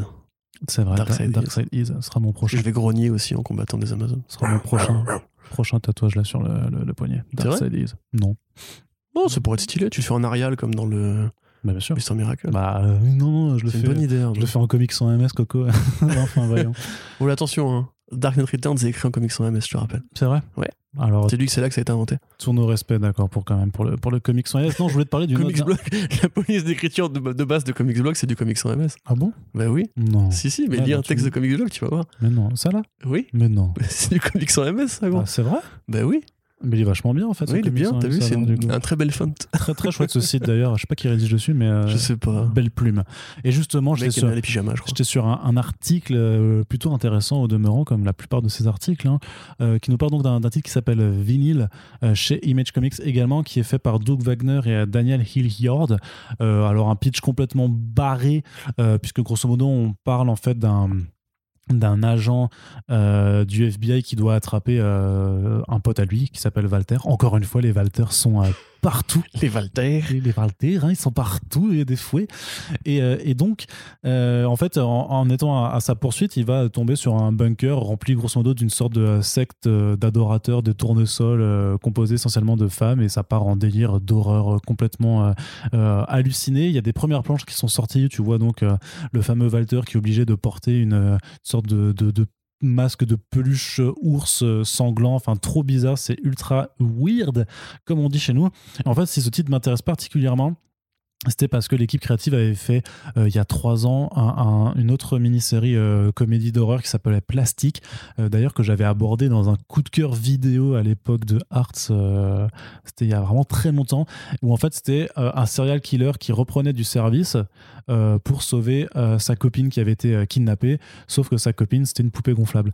Et voilà, donc c'était ultra bizarre, c'était enfin c'était trash et glauque, et en même temps très marrant, un humour très très noir, très caustique. Et euh, donc voilà, donc c'est leur nouvelle production, ça s'appelle Vinyl et ça a l'air juste mortel. Il y a un petit air de Steve Scross en plus dans les dessins, dans la façon de représenter les personnages et, euh, et dans, notamment par rapport à la, euh, le côté sanglant et tout ça. Il y a vraiment quelque chose que je retrouve dans, dans son dessin. Donc je sais pas si t'as un petit peu jeté un, un coup d'œil, mais très très très très curieux de, de voir ça. Ça a l'air gore. Ça a l'air absurde. ça a l'air gore. Ça a l'air bien. Ouais, ça a l'air ça a l'air gore en tout cas. C'est mon avis. Et euh, bah, c'était vachement intéressant. Merci. Et l'autre titre aussi qu'on avait envie d'aborder de toute façon, hein, c'est voilà, c'est des titres dont on vous reparlera si on en parle dans un front page, c'est qu'on vous fera au moins un petit topo sur le numéro 1 quand ça sortira en VO. Donc euh, on se dit de toute façon rendez-vous au mois de juin prochain pour euh, refaire le point sur, euh, sur, ce- sur ces titres. Il y a trop de trucs qui sortent en juin. Hein Predator, c'est en juin. Ah oui, non, mais il y a trop bah, là, tout ce qu'on vient de parler, ouais, non, mais il va falloir, il va falloir euh, blinder les, les back issues, hein, clairement. Mais on n'est pas là pour, euh, pour se toucher Ouais, à euh, On Corentin. est venu là pour souffrir. Euh, non plus. hein. On est là pour lire des comics et vous en parler et vous dire après, ben, euh, Predator c'était à chier, par contre, Vinyl trop de la balle, tu vois. Vrai. Ce genre de choses. Après, je l'inverse. Ou l- Non. Peut-être que les deux seront bien. Mais euh, enfin, il y a... enfin, j'ai quasiment aucun doute que ce sera mortel. Euh, et donc, une autre mini-série aussi qui s'appelle Compass, euh, qui est écrite par Robert Mackenzie et Dave Walker. Et c'est chapeauté en fait par Greg Rucka euh, derrière quoi il a pas son nom derrière mais il est un peu instigateur du, du bousin et dessiné par Justin Greenwood qui était un des, des dessinateurs sur Stamptown écrit par Greg Rucka donc tu comprends qu'il a un peu ramené ses potes pour les faire bosser ensemble et Compass c'est un petit peu intéressant puisque en fait c'est un, titre d'aventure euh, slash exploration un petit peu à la Indiana Jones ce genre de choses sauf qu'en fait c'est euh, donc c'est une, euh, une aventurière qui s'appelle Shahida El Amin qui va en fait venir en Angleterre pour rechercher en fait un artefact qui pourrait solver la question de l'immortalité. Pitch classique, mais tu vois, à la place d'avoir des, des occidentaux qui vont dans un pays oriental avec cette empreinte un peu de bah, là c'est vraiment le, on inverse complètement les, euh, le- les, les codes et euh, les origines des personnages pour avoir donc euh, ce, ce truc qui a l'air d'être un peu Uncharted aussi dans, dans l'esprit. Assassin's Creed, non? Ou Assassin's Creed aussi un petit peu, Sur le coup du remarque. 13e euh, siècle. c'est vrai qu'il y a un petit peu de ça. En tout cas, la couverture est, est plutôt jolie et le, le dessin a l'air assez sympa. ouais, et, genre sympa, ouais. non, non, franchement, ça a l'air ça a l'air vraiment cool. Donc, je suis, je suis assez curieux de voir. Puis, on n'a pas tellement de titres qui se déroulent à cette époque-là au final. je- tu vois, a 13e pas- siècle. Bon, Ouais. je, je en comics, en, en comics, c'est pas une période qui est vachement, euh, vachement explorée non plus. hein. Même en film. hein. Je réfléchis là. Il réfléchit et, Et rien ne me vient. du coup, on ne l'entend pas puisque son- Si, sur les croix. Non, c'est après, c'est avant les croisades. Je sais pas, je saurais pas te dire. Il doit y avoir des trucs d'horreur euh, qui doivent se passer à ce moment-là. En tout cas, voilà, donc une autre nouveauté à venir chez Image Comics, donc qui continue de faire surtout des mini-séries. On attend toujours d'avoir des, euh, des grandes ongoing euh, qui n'arriveront pas. J'ai l'impression que l'une des dernières, ce sera effectivement Saga, quand, ça, quand ils annonceront euh, son retour. Euh, après, voilà, il y a les Spawn, il y a les Savage Dragon qui ont une longévité euh, admirable, mais on, on attend un petit peu, tu vois. Mais il y a euh, Ant. il y a Ant qui revient avec son deuxième numéro, effectivement, d'Eric Larson. euh, donc, euh, pour Battle Chasers.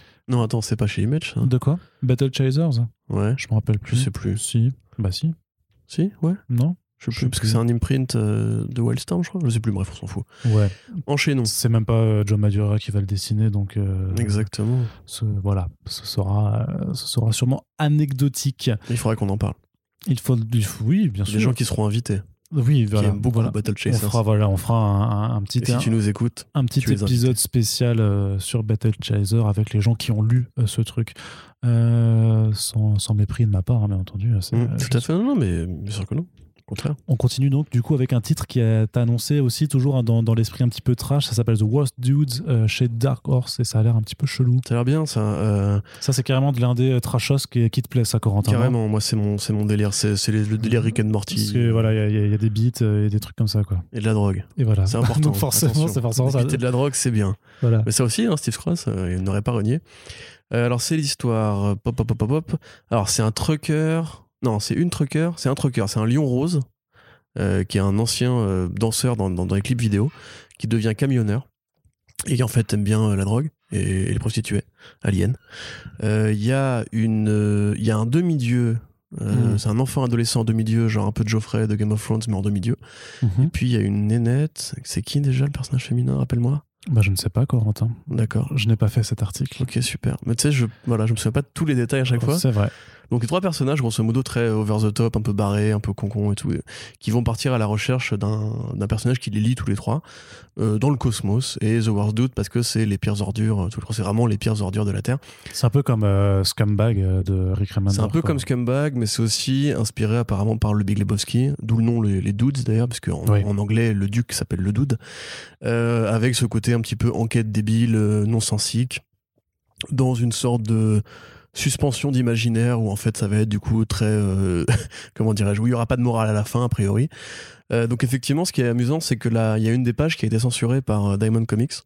Et c'est une page justement où le lion rose bah, se, se tape un rail d'une sorte de cocaïne liquide verte sur les seins d'une prostituée alien et après se fait généreusement pépon euh, par des prostituées dont une qui a une tête d'escargot donc ça doit être un, un truc un peu bizarre Il y a un côté un peu vermine aussi, tu sais, qui a notamment l'épisode ouais, dans la boîte fait, de nuit là, qui était. euh, tout à fait bah oui ou pareil euh, avec une pépon bizarre ouais. Euh, mais je crois que c'était une limace aussi, la meuf, je sais plus.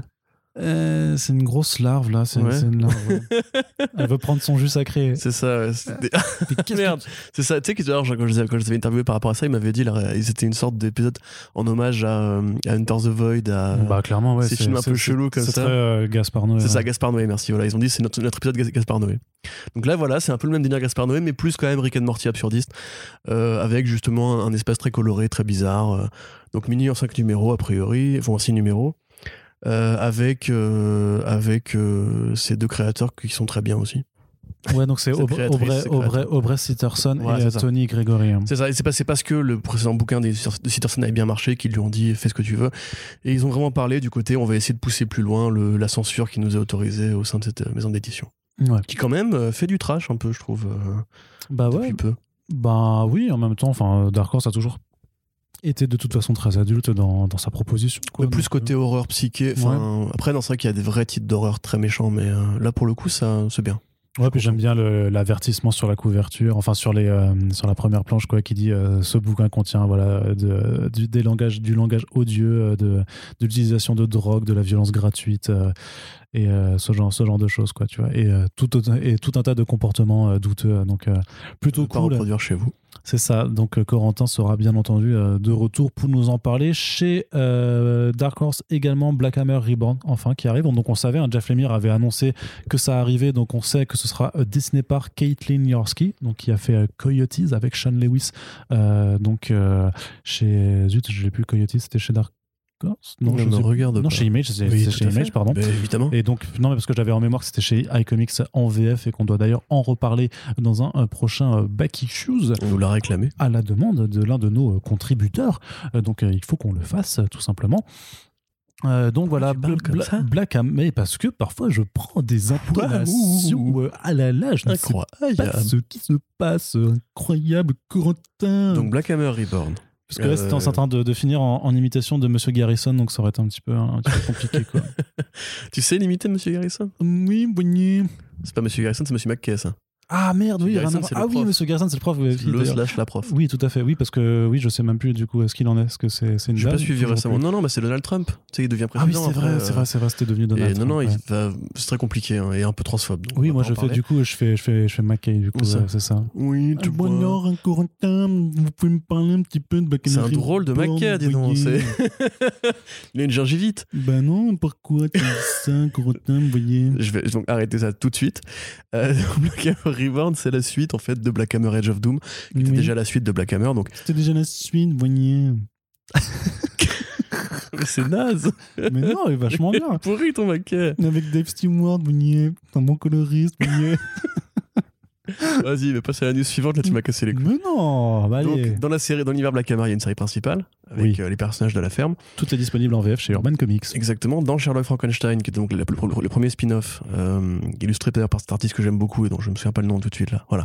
Euh, Il y avait du coup l'amorce du personnage de Lucy, qui est donc la fille du Black Hammer original, qui est une sorte d'équivalent de Steel slash Thor slash Superman, grosso modo. Euh, qui se sacrifiait contre l'Antigode euh, dans euh, la première, enfin le, synopsis du, du projet. Puis dans Edge of Doom, on finissait par reconnecter un petit peu entre ces deux trames-là, entre les personnages qui étaient bloqués dans la dimension de la ferme et euh, Lucie. Et là, donc c'est la suite de la suite de la fin. Euh, puis qui est du coup bah, que Lucie a euh, une petite crise de la quarantaine, elle est plus super-héros, elle se fait un peu chier. Et donc c'est toujours le propos de Jeff Lemire qui va mêler un petit peu la réalité de la vie quotidienne et de la vie de famille, un peu morose, un peu euh, douce amère, un peu mélancolique, avec son propos sur les super-héros. Et il promet que enfin il y aura, enfin enfin, j'ai pas forcément besoin, mais qu'il y aura justement une sorte de connexion entre les différents titres qui ont été établis avec les différents spin-offs, parmi lesquels Skull Digger, Colonel Weird, euh, etc. etc. Donc, qui est pas encore arrivé, qui arrive ce printemps. euh, et qui est génial. Ouais, chez Urban et on vous en reparlera pour la sortie VF parce que c'est un petit immanquable de cet univers qui grosso modo n'a quand même jamais donné euh, quoi que ce soit de mauvais. Bah, on pourrait dire que Quantum Edge était le plus faible de tous, mais euh, On pourrait dire que l'anthologie a, a les limites de son format aussi. J'ai lu le deuxième numéro là, qui est cool, hein, de Geoff Jones là et, et, Scott Collins, c'est plutôt cool.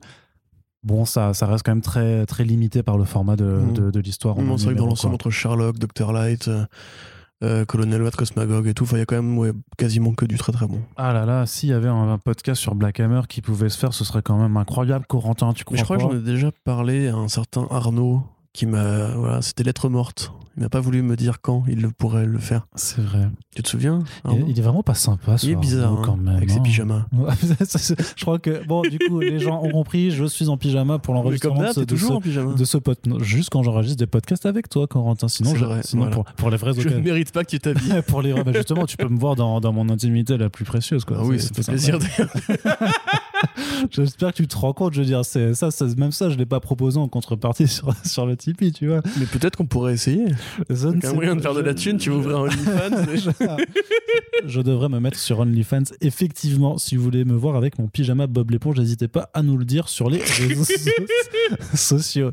On continue avec une Ah, petite annonce qui est, voilà, on va terminer la partie VO avec Cullen Bunn. Alors là, Cullen Bunn, Corentin, il va faire bouh, comme ça, d'accord On la refait. Donc, on continue avec une annonce de Cullen Bunn, Bouh mais qui arrive à faire de l'horreur chez Boom. Studios. Chez Boon Studios. Chez Boom Studios, du Chez coup. Boon Studios. Oui, on a compris, on a compris. Là, Bah, tu vois, quand tu les fais, c'est moins Oui, bien. donc c'est, ça a pas l'air terrible, mais c'est joli. C'est Jonas Scharf, donc qui avait fait. Ça s'appelle Basilisk, ça s'appelle. Oui, pardon, le synopsis. Donc c'est cinq personnages qui a priori font partie d'une secte. Alors c'est pas très clair si justement ils sont contrôlés par une sorte d'esprit qui les fédère tous les cinq, ou bien si c'est juste euh, une bande entre guillemets. Euh, L'un des membres de cette bande va réussir à s'échapper, donc il passe de ville en ville, il sème, il sème le chaos, la destruction, il tue des gens et tout. Donc c'est voilà, c'est c'est un petit peu les Devil, les Devil's Reject, tu vois, à la De Rob Zombie, ouais. ça à la, à la robe zombie. Euh, sauf que là, du coup, bah, il y a un des membres qui va se casser et une, une ancienne nana qui était l'une de leurs victimes retrouve ce membre-là et décide de se mettre en chasse pour euh, retrouver les quatre autres et les buter. Donc voilà, une sorte de côté un peu western, un petit peu Dirty Dozen et tout. Donc euh, ça a l'air. euh, scénaristiquement, moi, ça m'intéresse pas trop. Par contre, c'est vrai que Jonas Scharf est quand même super en forme. Notamment avec les couleurs de ce coloriste, euh, qui fait du coup un tas beaucoup plus peint, euh, beaucoup plus dans l'ambiance, dans la nuance et tout et qui est bien meilleur justement que ce qu'il avait pu faire sur Avengers of the Wasteland, enfin, les Avengers des Terres Perdues, pardon, qui est tombé récemment en VF. Donc, euh, en tout cas, graphiquement, ça a l'air sympa. Et puis, c'est pour les fans de Bun, qui est quelque part un mec qui travaille beaucoup, beaucoup avec l'horreur. C'est Alex Guimaraes qui fait les couleurs. Voilà. Et qui fait quasiment, donc, Bun qui fait quasiment que de l'horreur, en fait, en indé. Donc euh, voilà, j'imagine que pour vous c'est cool. Moi je fais très sûrement pour le dessin de Sharf. Il y a quelque chose de. euh, c'est Ivan Dorkins, tu sais, qui dessine, qui a repris les, les dessins sur les. euh, euh, les euh, Oui, tout à fait. Beasts of Burden après Jill Thompson. Et il y a, je trouve que dans le, cet aspect peint, il y a vraiment un aspect un petit peu à la Ivan Dorkins. Quoi. Ouais. Donc c'est euh, c'est plutôt cool. T'as dit oui tout à fait euh, pour faire semblant ou euh, Oui, D'accord, tout à fait. C'était pour savoir peut-être que t'étais vraiment. Non, tu me dis Evan Dorkins, j'ai dit non. Mon cerveau a déconnecté. Du coup, j'ai- Ah ouais après j'ai dit oui, tout à fait. bah, sur. Bête de Somme, en fait, vraiment, tu les as Non, j'ai toujours pas lu. Mais, Mais c'est incroyable, mec. Je- Oui. T'as lu. Sandman, toi? Hein? T'as lu Sandman? C'est pas la même chose. C'est incroyable. Ça demande pas le même investissement. hein. T'as lu bien- Sandman Overture, 5 numéros. Je l'ai lu, je l'avais lu à l'époque. C'est vrai? Moi, j'ai pas tout compris du coup, vu que j'avais pas le, vu que j'avais pas le concept. Ah, je l'ai lu il y a très longtemps. Il y a plein de trucs que j'ai lu il y a très longtemps. Je suis incapable de te dire comment se finit euh, 100 Bullet alors que je l'ai déjà je l'ai lu deux fois, tu vois, mais j'oublie. Ouais. Moi, je pourrais te le dire, mais je spoilerai pas les gens. C'est vrai. Il y a quand même cet arc avec le, le gamin à la trompette qui était assez ouf. Euh, Enfin, c'est pas un gamin, du coup, c'est un monsieur qui a un problème de Enchaîne. de Non, Pourquoi tu me regardes Enchaîne. Euh, mais parce que il faut raconter des choses aussi, c'est un petit Tout peu à ça. fait. Il faut un petit peu des digressions. Et aujourd'hui, enfin maintenant, on va parler de VF un petit peu, Corentin. Quoi? Bah ouais. Et je Oh t'ai même pas prévenu, je t'avais mis un suis pas- conducteur où il y avait pas de VF. Je suis et en pas fait, d'accord. et en fait, il y en a. N'importe quoi. Pourquoi t'aimes pas la VF peut-être? Non, pas trop. Ah, ça, tout, tout, J'adore la VF. tout se perd. Mais si, c'est Et justement, on parle du prochain projet de Baptiste Pagani, Oh le dessinateur de euh, des Lames d'Ashura. Et The Golden Path. et du Golden Pass qui donc avait déjà dit, hein, si vous avez écouté le Super Friends avec Baptiste Pagani, euh, vous aviez noté à la fin euh, qu'il nous révélait qu'il était au travail sur un nouveau projet avec le scénariste Aurélien Ducoudray, que ce sera un titre jeunesse. Et donc aujourd'hui, on sait comment ça s'appelle. Ça s'appelle Arcade Club. Donc ça va vraiment parler ben, de, jeunes et de jeux vidéo avec justement une salle d'arcade. Et il y a de premiers dessins euh, voilà, que l'artiste a partagé sur ses réseaux euh, sociaux. Et ça arrivera donc chez une maison d'édition qui s'appelle Ozu BD qui, qui, se lance officiellement là au, mois de mars, euh, qui sera essentiellement consacré à la jeunesse. Ce sera en trois albums.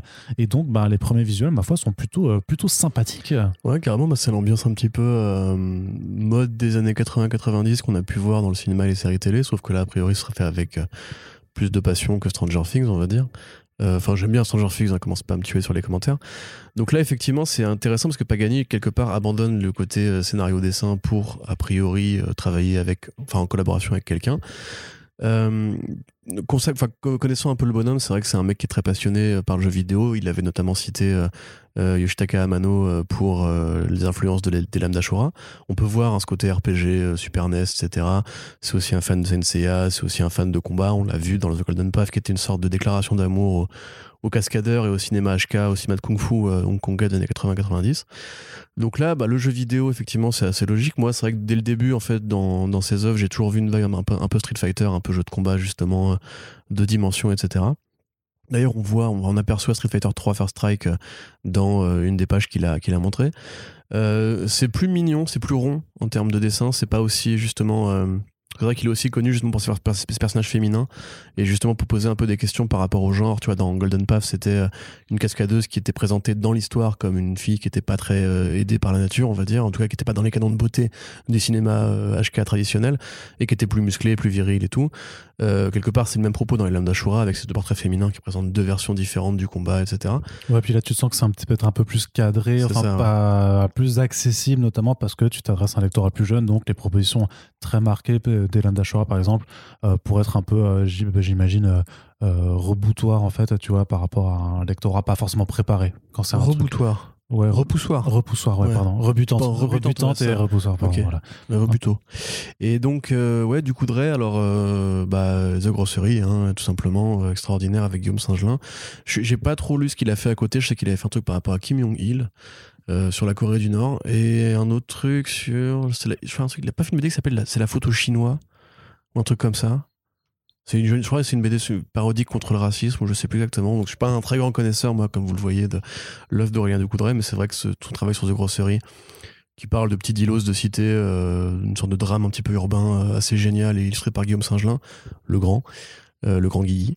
Euh, C'était déjà assez génial, donc j'ai Oui, très hâte fait de euh, voir. euh, la, la photo chinoise chez Futuropolis C'est ça. en, en 2011. et quelque part, ça fait déjà un peu 619, euh, sans être chez 619, tout en faisant ce côté un peu franco-manga qui nous fait plaisir. Donc j'ai très hâte de voir ça. ça et les couleurs, en tout cas, sont, ont l'air super jolies. Un peu Ouais. chewing-gum et tout, pop, années 80, bonbons et tout. Voilà, que dire Pagani, pour moi, c'est un des mecs qui, qui fait partie de- des, des gars à suivre pour le futur. Et donc, on aura, ça arrivera normalement d'ici un an, hein, d'ici l'année prochaine. Et donc, bah, on vous en reparlera de toute façon. Alors, c'est clairement très loin un petit peu hein, de, de, de, notre ligne éditoriale de base, on va dire, parce que c'est pas du comics, c'est de la BD faite en France, c'est jeunesse en plus. C'est vraiment très particulier, mais c'est un projet, par contre, qu'on a envie d'accompagner bah, voilà, du, du, début à la fin. Donc, bah, avec nous, et ben, vous suivrez tout cela. Et donc, on a hâte de mettre les mains dessus. Et il y a d'autres choses sur lesquelles on a plutôt hâte de mettre les mains cette année, euh, très cher Corentin. C'est euh, c'est plein de bouquins d'un certain duo euh, qui s'appelle Ed Brubaker et Sean Phillips, avec un peu de Jacob Phillips aussi. Brubaker Brubaker, ouais. Ah, vous voyez, il a fait le Joker de, il a fait le Joker de Jared Leto là. Je, il je manquais de souffle. Parce que je suis mal positionné là. Euh... Donc Ed Brubaker. Pourquoi, pourquoi tu, pourquoi tu, pourquoi Brubaker. Brubaker. Brubaker, je sais pas qui, je sais pas qui c'est. Écoute, depuis avant, je te dis Walter. oui, c'est vrai. Donc je peux Brubaker. dire Brubaker aussi. Brubaker. Dans ce cas-là, fais-le vraiment avec l'accent, sinon c'est pas drôle. Donc, euh, effectivement, Delcourt qui a annoncé. Tu l'auras voulu. Et pas que du Brubaker, mais aussi je, du. Je te fais parler comme ça pendant tout le reste du podcast. Oh, non, non, non, non, non. Ah bah. Moi, je m'en vais. Hein. Donc et aussi du, euh, du Philips père et fils puisque justement ça commencera alors déjà ça commence avec Pulp qui arrive le mois prochain. Euh, donc euh, roman graphique de Philips Jacob Philips Sean et Ed Brubaker qui donc revient sur un, écrivain de, fiction pulp donc de western entre guillemets dans les années 20-30 à l'époque du magazine de la fiction un petit peu de détective de, de barbare et tout.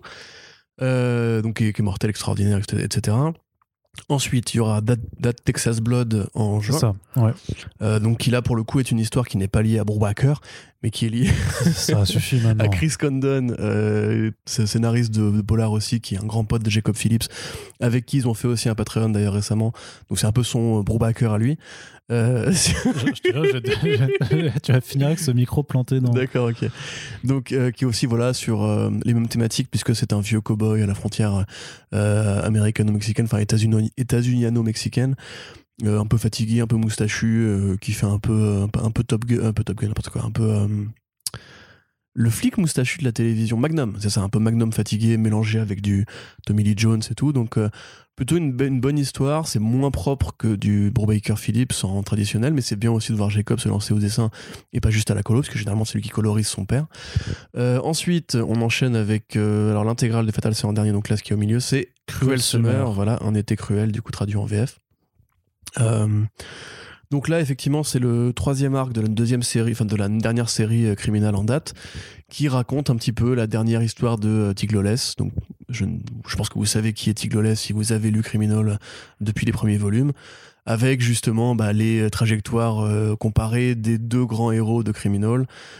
Donc c'est un braquage sur fond de femme fatale, sur fond de c'est quoi avoir des gamins de gangsters qui apprennent à manier le calibre. C'est extraordinaire, c'est l'une des meilleures histoires de criminels, ça tue, c'est la boucle qui est bouclée. C'est un petit peu le Star Wars 3 mais en bien de euh, ou le comment dirais-je le Hobbit 3 mais en bien de criminel. Oui, alors Arnaud qui n'a pas lu Criminal me regarde avec des yeux extraordinaires. En fait dans Criminal, tu as deux familles euh, principales, on va dire, tu as la famille de Léo et tu as la famille de Ricky. Donc qui est donc le fils de Tig. Euh, et on sait que, oui, c'est rigolo, hein. C'est rigolo, oh là là, les chefs de la BD que j'ai pas lu, et du coup, les prénoms, ils me font rigoler. donc, euh, Tig, qui est un, un, grand braqueur, qui a droit à deux volumes dans la série criminelle en traditionnel. Euh, et son fils qui notamment se fait buter et donc dont le frère après vient le venger. Faut pas tout spoiler non plus, hein, Corentin. Non, mais c'est non, c'est les premières pages de Criminal 1, ça. Hein, c'est, il sait pas du tout. Tu sais déjà comment ça finit pour lui en fait. D'accord. Donc grosso modo, euh, t'as différents volumes si tu veux de Criminal qui vont prendre des moments de la vie de ces personnages-là. Et donc en fait, au fur et à mesure, se construit une sorte de toile familiale où tu vois en fait justement comment était lui à tel âge, comment était lui à tel âge, comment était le père et tout. Donc c'est une sorte de grande fresque, c'est un peu comme Sin City, tu vois, quelque part, qui prend différents points temporels. Et donc ce volume boucle la boucle. Et de ce volume-là, en fait, c'est la pierre angulaire qui manquait depuis le tome 1, grosso modo, qui revient sur qui était le père de, okay. de Ricky. Et enfin, qui était vraiment l'enfoiré depuis le père de Ricky. Donc c'est super beau, évidemment, c'est extraordinairement bien raconté, c'est honnêtement. Euh, même si vous n'avez pas lu Criminal, d'ailleurs, vous pouvez très bien démarrer avec ce tome-là. C'est ça que j'aime les Criminal. C'est comme Sin City, vous pouvez prendre un tome au hasard et comprendre déjà qui est qui et tout. Euh, de la même façon d'ailleurs que tu vois, tu te souviens du, du, du twist de My Heroes Have Always Been Junkies? Que je n'avais pas compris du coup. Voilà, qui est en fait est à remettre dans un contexte par rapport à un personnage que sauve Léo, qui est du coup l'héroïne de D'accord, ok. Donc euh, chef-d'œuvre, évidemment, il n'y a pas besoin de, de, le dire. Achetez du Brubaker, du Brubaker et lisez du Brubaker parce que Brubaker c'est le feu, c'est goutte. C'est Exactement, n'est-ce pas, C'est c'est Excelsior. Et enfin, on termine avec l'intégrale de Fatal. Euh, Yes. Delcourt dans son, sa, sa, sa ruée vers les intégrales en ce moment. Ouais, ils en font, ils en font plein, mais c'est cool. Hein. Euh, J'ai pris laquelle, moi Ra- Rachel Rising, là, de, de, de, de- de Terry Moore, euh, ouais. que j'avais pas encore lu et que, bah, du coup, c'est hein. assez idéal, quoi. Faudrait que je me plonge dans, le, dans son Strangers in Paradise aussi, euh, plus en détail maintenant. Bah là, en plus, si on en croit Antoine euh, Bigouze, notre source euh, Delcourt, d'ailleurs, quand on salue, bisous, euh, Bigouze, euh, qui nous disait hein, que c'était a priori en deux tomes en VO, où je peux vérifier, mais donc si c'est bien deux tomes pour Artout Fatal, ça vaut carrément le coup parce que ça fait partie aussi des Ouais, parce de bah, t'en as, as que 5 en TPB, donc. euh, Ouais, ouais, non, ça, c'est ça, une trentaine de numéros, je crois. Ouais. Donc, c'est, ouais, effectivement, ça, ça va assez vite. Euh, donc, Fatal, qui est mélange de, euh, pareil, de, de détective fiction, euh, de, de séries de détectives avec du Lovecraft, qui passe par différentes époques où on suit une femme fatale qui serait liée à une sorte d'énergie Lovecraftienne, d'un complot qui veut réveiller les grands anciens pour envahir le monde. Donc, il passe par l'époque.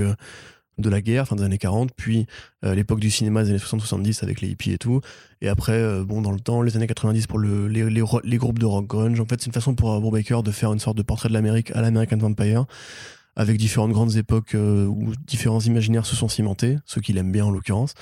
Et finalement, il y a aussi du médiéval à la fin. C'est génial. Ce n'est pas colorisé par Jacob Phillips, mais ça tue quand même. C'est toujours Brubaker Phillips, et donc c'est assez à lire. Et ça fait partie effectivement des très grandes séries que qui ont motivé euh, Brubaker à abandonner Marvel euh, pour passer en full exclusivité chez Image. C'était l'une des premières séries qu'il avait annoncé en exclusivité. Donc euh, voilà, euh, petit chef-d'œuvre, pierre angulaire de l'indé, on aime bien. Très bien. Et on va terminer euh, cette partie Comics VF avec une nouvelle de la part de Panini qui va, euh, qui a fait grâce des dents euh, déjà, puisque c'est donc, ça a déjà été publié à l'heure où on enregistre ce podcast, avec un choix un petit peu curieux. Alors, vous avez déjà fait un petit peu un, point sur les, les soft covers de, Panini Comics, donc qui sont une des, un des formats de publication de cet éditeur pour les, les histoires de Marvel. Euh, en fait, tout simplement un format de pré-publication euh, généralement, euh, qui est dans la grande tradition euh, des, de, l'ancien format kiosque, introduit il y a des décennies. voilà, les, plus vieux lecteurs et lectrices se rappellent sûrement des euh, Strange, des spéciales Strange et tout ça. Donc, c'était quand même jusqu'à il y a dix ans, en fait, euh, le kiosque, c'était un peu le format de publication prédominant de cet éditeur, qui a connu pas mal de remous ces dernières années. Alors, on va pas tout vous refaire tout le topo, mais grosso modo, la crise de Prestalis a entraîné grosso modo un rapatriement euh, de ce format kiosque dans un, dans un intitulé qui s'appelle Softcover, qui est maintenant disponible dans les librairies. Et entre-temps, depuis quelques années, euh, chaque fois euh, vers le mois de janvier, euh, il y avait un relaunch au numéro 1 et ces dernières années, il y avait aussi une augmentation de prix qui n'avait pas forcément été toujours bien justifiée, notamment la dernière en date, hein, puisque du coup, en l'espace de 2-3 ans, on est passé de softcover qui était vendu euh, 6,50€ à euh, 8,90€. Euh, cette année, on avait déjà d'ailleurs parlé de ça dans un front page. En avril, il y a un relaunch qui a lieu et les softcovers diminuent de prix mais parce qu'ils diminuent aussi de pagination, puisqu'il y a certaines séries en fait qui sont enlevées. Pourquoi? Et alors, l'éditeur avait invoqué dans, dans son communiqué qu'en fait, euh, enfin, ils expliquaient qu'il y avait eu une crise l'année dernière euh, chez Marvel. Et que quelque part, ils ont décidé de reproduire en fait les retards qu'il y a eu pour certains titres, euh, donc en, en diminuant le, le- le- du coup le, volume de publication. Enfin, je, t'en avais déjà parlé, Corentin. J'ai trouvé ça un petit peu Mhm, curieux euh, de vouloir mimer euh, en fait ce qui s'était passé l'an dernier alors que le secteur ne connaît pas actuellement euh, la crise qu'il y a eu la- la- l'année dernière. Ceci étant, Est-ce que c'est pas un faux semblant je sais pas, alors euh, un faux semblant, oui, c'est une décision, une décision chelou euh, ou une volonté d'augmenter le- leur, leur softcover au prix à la page, puisque techniquement, euh, si tu fais les calculs, effectivement, ça diminue de prix, mais comme la pagination diminue aussi, en fait, le, le- le prix à la page augmente, augmente un peu. Je sais pas si. le, le truc, c'est que c'est des décisions qui, qui continuent, en fait, d'aller dans une même démarche. Enfin, c'est un, un cercle, de façon, c'est un cercle vicieux, c'est-à-dire qu'il y a moins de gens. Je veux dire, le softcover, le kiosque n'est plus le vecteur principal euh, d'attraction du lectorat. En fait, c'est réservé à une partie euh, vieillissante et euh, de plus en plus petite du lectorat de, de comics en France, qui préfère quand même le format cartonné dans, dans, dans son ensemble. Euh, donc, il y a moins de lecteurs, donc, Donc on les fait payer plus cher. Donc, ouais, ouais, alors c'est c'est pas Comme, ils- comme on les fait payer plus cher, ils sont de moins en moins nombreux, donc il faut continuer à augmenter le prix Voilà, pour que c'est ça, ça. reste rentable. Mais après, je ne Ah, sais pas s'il y a une volonté forcément de vouloir euh, augmenter le prix à tout prix ou de vouloir perdre le lecteur. C'est un calcul aussi de, de production, de, de rendement et tout ça. Après, c'est clair que là-dessus, euh, cette diminution, on l'avait déjà dit, c'était pas, c'était difficilement compréhensible. Plus difficilement compréhensible, du coup, les, les, euh, les, les, choix qui ont été faits sur deux titres, donc le Captain America de euh, Ta-Nehisi Coates et le titre Miles Morales Spider-Man de Saladin Ahmed, puisque les deux vont se poursuivre en librairie, mais avec des choix un petit peu curieux. Alors, Panini a annoncé en fait qu'il y aurait une, une édition en Deluxe, donc le Marvel Deluxe, c'est leur grand format cartonné, luxueux, enfin luxueux, oui quand même, il y, a un effort sur le, papier et tout ça, mais qui sont vendus assez cher, parce que c'est 32 euros en général l'album de, de 10 numéros, donc c'est quand même assez... assez Pardon? Panini est toujours euh, l'éditeur le plus cher du marché. Hein, 10 numéros 12, ouais, 12, ça, ça dépend, ça, c'est un peu fluctuant, mais général, et quand il y en a un petit peu moins, ça, ça va un petit peu cher, mais grosso modo, on va dire que le format de base, c'est 12 numéros pour, euh, pour 30 euros, c'est un format agrandi, avec jaquette, machin, c'est, euh, voilà, mais oui, c'était, que 28 à une époque, c'est passé, c'est passé à 32 maintenant, donc ça, c'est aussi pour cela que l'éditeur est généralement mis euh, enfin montrer du doigt pour sa tarification et que des opérations comme celle-là du printemps des comics à, 6 balles euh, sont d'autant plus bien vues qu'il y, y, a déjà cette réputation euh, là à, cause de ça. Mais donc, trois albums en tout. Le premier tome contient les numéros 1 à 12. Et en fait, le truc, c'est que du coup, il reste deux autres Marvel Deluxe, sachant que maintenant, on sait que, que le Captain America se finit au numéro 30 et que la publication softcover s'était arrêtée au numéro 19. Donc à la base, si tu reprenais déjà une partie de, de, 12 numéros par album, euh, en fait, tu avais un problème, c'est-à-dire que euh, le tome 2 allait contenir du coup les 13 à 19 qui ont déjà été publiés et puis les 20, euh, à, 20 à 24. Alors ils vont s'arrêter un petit peu avant, puisque du coup, il n'y a pas euh, encore deux fois 12 numéros à publier avec les deux tomes restants. Mais tu as quand même cette question de est-ce que du coup, ils vont faire, devoir faire un album qui va contenir la moitié de, de déjà prépubliés et l'autre qui ne l'a pas été? Et ce faisant, ben, euh, ça oblige quelque part les lecteurs qui avaient suivi la série en kiosque à repayer pour des épisodes euh, qu'ils qui ont déjà lus. Tu vois, tu vois ce que je veux dire un peu? Mmh, Très bien, ouais. Et alors, et, l'autre versant, c'est Miles Morales qui, pour le coup, continuera directement avec des épisodes inédits. Euh, c'est-à-dire que les 15 premiers épisodes étaient parus euh, déjà en softcover. Donc on va commencer avec un l'arc Ultimatum, donc c'est les numéros 16 à 21. Sauf qu'ils présentent ça comme un tome 1, en fait, dans leur format, donc 100% euh, Marvel. sauf que l'arc en lui-même, bah, c'est la continuation déjà, ce que Ultimatum, donc, qui est un personnage qui avait été introduit par Brian Michael Bendis dans Spider-Man 2 avec Sarah Pikili, qui est en fait la version de la Terre 616 de Miles Morales, donc un ancien malfrat qui s'est accoquiné avec le Kingpin, euh, donc qui, fait un peu son retour. Il y a l'arc est plutôt cool parce que ça justement Ahmed réutilise euh, l'héritage de, Bendis là-dessus. C'est pas fantastique, notamment parce qu'il y, y, a plein de dessinateurs qui se relayent, mais c'est plutôt cool pour les fans de continuité et tout ça de, voir ce qu'il a fait. Puis quelque part, c'est juste en fait une pierre euh, pour aller vers sa sa, clone saga, tu sais, qu'il veut faire pour, Miles Morales. donc en soi, l'arc est plutôt pas mal. Euh, mais par contre, c'est pas du tout un arc de tome 1, clairement pas. C'est compliqué de, le présenter comme un point d'entrée. Mais et en même temps, je peux comprendre aussi qu'ils n'avaient pas le temps, si tu veux, de republier les, trois premiers tomes avec les, les, les, 15 premiers numéros, tu vois, de faire un 1, 2, 3 et, euh, et, de, proposer ensuite ce tome 4, puisque c'est un tome 4 euh, dans, les faits. Et donc, il se retrouve à devoir publier un tome 4 sous un intitulé tome 1, et on ne sait pas trop ce qui va devenir du coup de, des, trois premiers albums, euh, grosso modo, puisque tu vas pas non plus faire un 1, 2, 3, puis un nouveau. Enfin, vrai, c'est un casse-tête, je sais pas. C'était une situation qui aurait pu être évitée simplement en ne supprimant pas ces titres de, des softcovers. Et du coup, ils vont, là, je sais pas, j'espère que les lecteurs fans suivront le truc et tout ça, mais j'ai l'impression que là, ils sont quand même compliqué la, vous achetez les trades en VO, la situation. Ouais, mais oui, non, mais bien sûr. Pas, mais après, pas moins cher, mais c'est voilà, c'est pas beaucoup moins cher et puis tout le monde lit pas de l'anglais, donc c'est toujours un peu ce problème de, de comment se, se, fournir la chose. Mais euh, ouais, je. Pas la chose. Tu dit. Non, parce que la chose, effectivement, c'est les Fantastic Four, donc ça, ça Ouais, je suis désolé, je m'embrouille un petit peu. Mais enfin voilà, là, je trouve qu'ils se sont, ils ont déjà pas mal de, si tu veux, d'une image publique par parfois un petit peu, un, petit peu relou à, soigner. Euh, mais alors là, dans, dans dans le genre euh, on se complique les choses euh, alors qu'il n'y avait pas besoin, c'est vraiment, vraiment très particulier. quoi. Mmh, j'avoue que j'ai du mal à comprendre comment ils prennent ces décisions en interne parce que, bon, après, on sait qu'il y a une, une, coordination européenne pour Panini, donc qui n'est pas juste liée à Panini France euh, et surtout pas aux pauvres community managers qui travaillent pour eux, qui sont les mecs qui à chaque fois doivent, doivent essuyer les plâtres entre guillemets. Non, pas ça. Autre, expression, payer les pots cassés. Doivent payer les pots cassés pour des décisions euh, qui sont prises à un niveau euh, largement supérieur. On vous renvoie au, podcast qu'on avait fait du coup avec Aurélien Vives, euh, qui est donc community manager de Panini, et on avait abordé effectivement comment gérer un petit peu les, la partie très vocale et très mécontente de l'éditeur sur les réseaux. Le problème, c'est qu'il faudrait qu'on pose directement ces questions au, au président au pluriel de Panini Europe, en fait enfin Italie. Marco Lupio, du coup, qui est le directeur européen de, Panini. Parce que honnêtement, moi j'avoue, je, je, commence peut-être d'année en année, il y a toujours une sorte d'affaire un peu Panini chaque année. Oui, après, après c'est une décision pour deux petits albums. Sur la totale, je veux dire, Panini, ils sortent 30 albums au mois, donc c'est quelque part, c'est là, limite, même nous, en décidant d'en parler, en choisissant d'en parler. Sur le kiosque précisément, je veux dire. D'accord, sur, le, sur le kiosque. prennent sur le kiosque. après, sur le, la ligne normale, entre guillemets, c'est routinier, il n'y a pas de problème particulier. C'est plus sur la gestion des kiosques. Moi, enfin, c'est un premier truc que j'avais dit quand on avait commencé à faire des podcasts longtemps avant First Sprint. Euh, je me demande combien de temps on va avoir ce genre de conneries avant qu'ils décident vraiment de s'appeler le truc pour de bon. Ou alors à quel, niveau de grille de tarifaire on va finir par arriver pour ceux qui veulent continuer à en lire. C'est vrai que c'est une vraie question et c'est la même d'ailleurs qu'on peut se poser. Hein. Donc le, de, l'autre côté, il reste le Batman bimestriel chez Urban Comics qui a été annoncé comme prolongé jusque, enfin pour toute l'année 2021. Donc on sait qu'on en a jusqu'en 2021 sûr. On verra ce qui se passera pour, pour, 2000, pour 2022.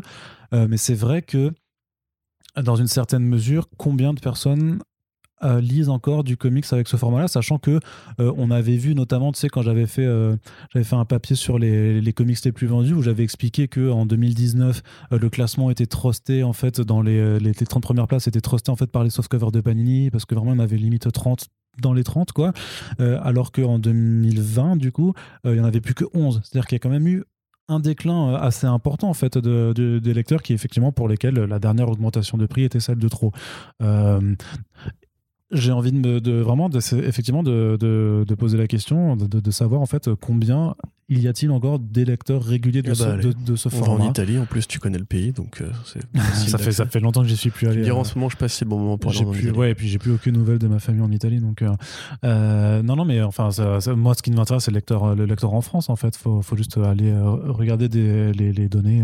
Bah, dites-nous dans les commentaires si vous faites partie des gens qui ont justement lâché le kiosque parce que les naïfs. Ou au contraire, qui le continuent parce que c'est votre format de, lecture préféré, c'est forcément un truc. Parce que là, il n'y a pas de jugement de valeur. Nous, on, analyse juste le marché. Personnellement, c'est vrai que je suis pas lecteur de kiosque en VF.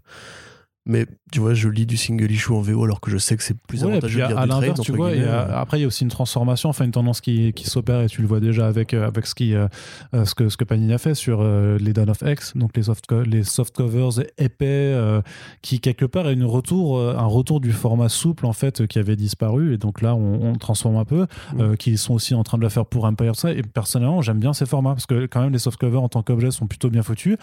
Et euh, par rapport à la. Alors, c'est toujours un peu cher par rapport. Si tu pars, enfin, si tu pars des kiosques, oui, c'est vachement. C'est toujours très cher euh, par rapport à ce qui serait possible de faire. Mais avec ce niveau de fabrication, euh, moi, ça me pose la question de vraiment, est-ce qu'il serait pas temps finalement de revenir, enfin d'abandonner l'absolument tout cartonné et aussi revenir au soupe pour aussi avoir quelque part bah, des comics qui soient plus abordables. Mais bien sûr, mais moi les 100% souples de Daredevil, Mm. Euh, justement ouais, et les Marvel Select aussi tu sais il y avait le run de Tiny de pardon de, euh, sur Black Panther de Christopher Priest qui était, qui était encore mortel t'avais le c'était il y a que 3 ans ça hein, t'avais le Francavilla aussi de Priest qui avait été fait en 100% souple en gris là t'avais les Hulk aussi enfin moi, c'est un format avec lequel j'ai découvert vraiment Panini quand j'avais pas de fric, entre guillemets. Et bon, après, évidemment, la fab était pas dingue, mais puis ça vieillit très mal. Et tu les crois souvent d'ailleurs en, en, en vide-grenier, tu vois. Mais franchement, moi je trouve que finalement, si leur but c'est aussi de faire rentrer de nouvelles personnes qui après pourront se payer le deluxe de meilleure fabrication, bah maintenant, euh, le truc c'est que pour faire rentrer les, nouvelles personnes, a priori, les opérations qui sont plus envisagées, c'est de faire ces trucs à, bas prix en, mmh. termes ou les offres découvertes que certains qui ont été faits pour certains titres en Inde et euh, euh, bah, ils avaient fait ça Panini pour Nomen Omen déjà ils l'avaient fait. Et pour le Conan aussi c'est pas une originale italien non, non, non, non, mais je veux dire que pour faire découvrir des indés, c'est comme, comme les Ascender chez, chez Urban ou euh, The Weatherman, c'est, c'est un peu les, euh, ils font des prix d'appel, tu sais, à 10 euros le premier tome pour te faire découvrir le truc. Dai avait aussi bénéficié de, de cette offre, tu vois. Donc moi j'ai l'impression que c'est soit ça, soit les grosses opérations ultra commerciales là, euh, printemps-été, qui, qui font, et je sais pas, et je reste aussi très dubitatif sur le fait de est-ce que ça fonctionne pour attirer, pour renouveler le lectorat, ou est-ce que c'est pas un truc euh, sur lequel juste les collectionneurs euh, se jettent, euh, ou les, juste les, lecteurs déjà réguliers de comics, mais qui n'ont pas en fait juste les moyens financiers de, pouvoir tout, tout se prendre. Quoi. Bah, non, moi je pense qu'ils visent le curieux. En fait, tu vois, je, bah, je vis d'ailleurs avec une, une, lectrice curieuse, on va dire, qui n'est pas une, une, enfin une ma copine ne lit pas chaque mois du single issue VO, tu vois, grosso modo. Par contre, justement, elle a vu l'article euh, sur euh, ces, offres prix, prix découverte. Et elle m'a dit, ouais, truc qui m'intéresse et tout, etc. Et je pense que on a plein de potes comme ça, tu vois, qui taquinent un petit peu la culture comics, que ça les intéresse, mais qui savent pas trop par où prendre le truc, qui trouvent quand même que c'est cher, etc. À mon avis, c'est plus ce type de lecteur-là, entre 25 et 35 ans, qui justement par, l'appel du cinéma, par l'envie de se, documenter. Tu sais, c'est les mecs qui lisent les, pages wiki, grosso modo, des, super-héros pour savoir un peu de quoi ils parlent, tu vois, et quelque part qui ont envie de découvrir la fiction qui va avec. Ou alors qui voient peut-être aussi passer sur Twitter bah, des, bons artistes qui postent de bonnes choses et tout, et qui se disent ce serait pas mal de mettre un nez dans les comics et tout. Donc euh, je pense que c'est plus par rapport à ça que ça se place, pardon. Ou peut-être, ouais, par rapport aux parents qui veulent euh, mettre de la BD entre les mains de leurs gosses à, très pas cher. Mais euh, ouais, non, enfin, je, je doute sur le fait qu'un gamin de 11 ans va dans son comic shop ou dans sa boutique Leclerc. Non, mais peut-être que les parents, mais peut-être que les parents qui sont renseignés, qui du coup, bah, parce qu'ils lisent Comics Blog ou écoutent First Print, tu vois, et qu'ils ont, ils ont des gamins en bas âge, machin, bah, ils disent ah, Nous bah avons des auditeurs euh, parents. Hein, bah oui, bah, on finit par vieillir aussi, Corentin, tu sais, on peut. non, dis pas ça. Et notre auditoire, nos, auditeurs, nos auditrices, tout ça, euh, vieillissent avec nous. Et euh, bah, pendant que nous, on fait pas d'enfants, bah, d'autres, on en fait. Et donc, bah, peut-être qu'il. Ouais, mais tu sais ce que je pense de ton chat. et donc. Euh... je, suis un, je suis un gros con, il n'aime pas les chats. Et... C'est pas que j'aime pas les chats. T'aimes pas les chats, tu préfères les chiens. C'est ton chat. T'es un dog person. Ton chat, il casse des télés. C'est très bien, t'es un dog person en plus. T'as un mental de dog person. c'est pour ça que j'adore euh, We Three, que j'aime bien les, justement euh, Beasts of euh, Burden et ce genre de choses. Bah, c'est des chiens majoritairement. Et Rover Red Charlie aussi, tu vois. Bah oui, c'est des chiens. C'est que des chiens. Bah c'est pour ça, mais en même temps, les meilleurs comics, du coup, animaliers, ont été faits avec des chiens. Mais ça, c'est un dictat culturel pourri. Et d'ailleurs, remets-toi en question à chaque fois que tu les connais chats... Sailor Moon? Non, non, attends, attends, attends, juste attends. L'heure de vérité. Tu connais le royaume des chats? Non, non, mais s'il te plaît. Non, mais toi Non, mais parlons, parlons culture. Tu connais Totoro? euh, Mais Totoro, c'est pas un chat. Il y a un, chabus. Oui, mais c'est un gros Totoro, quoi. ça n'a rien à voir. Dans Rover Red Charlie, dans We Three, rappelle-toi comment les chats sont, sont, dépeints. Bien hein sûr. Voilà, ils sont dégueulasses. les chiens aussi, ils sont dégueulasses. C'est pas pour rien. Non, non, non, c'est pas pour rien. Non, non. Ouais, tais-toi. Ils, se lèchent les couilles, mec. Ton pote, les sente le cul, ils se lèche les couilles. Les chiens, c'est crado, mec. Le chat, ça leur vie à, baver. Attends, attends, parce que les chats, ça sache pas les couilles. Tranquille. quoi, tranquille, tranquille. Mais bien sûr que c'est rare. Mais n'importe quoi. mais t'es un malade. Bref. Les chats domineront le monde un jour. Oui, mais certainement, mais parce qu'ils sont fourbes, tu vois. C'est pour ça qu'on les aime pas, en fait. Tu vois, c'est juste pour ça. ça. c'est typiquement une réflexion d'homme-chien.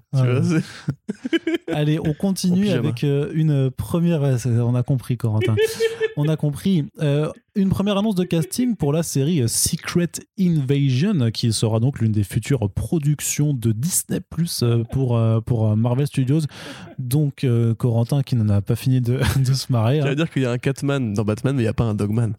C'est vrai. Et voilà. Mais en même temps, euh, pas besoin d'un Dogman quand tu as Ace ou Titus, par exemple. ou Crypto, ou Crypto. Catwoman et Isis, tu veux qu'on en parle Tu veux qu'on en parle mais, Isis, Cheetah. Mais, personne se rappelle de Isis. Qu'est-ce que tu me fais, toi Tu rigoles, quoi. Mais bien sûr que non. malade. T'es un ouf. Mais tout le monde connaît Crypto. Mais t'es un ouf. Crypto. Il est même pas dans TAS, hein, juste euh, Crypto. Euh, ouais, mais il y a Ace. Voilà, tout ce que j'ai à dire. Oui, mais forcément, parce que c'est une série Batman. Il y a pas Ace dans TAS. Mais il y a un chien. Il y a pas Ace dans TAS, t'as craqué. Il y a Ace dans. Non, il y a pas.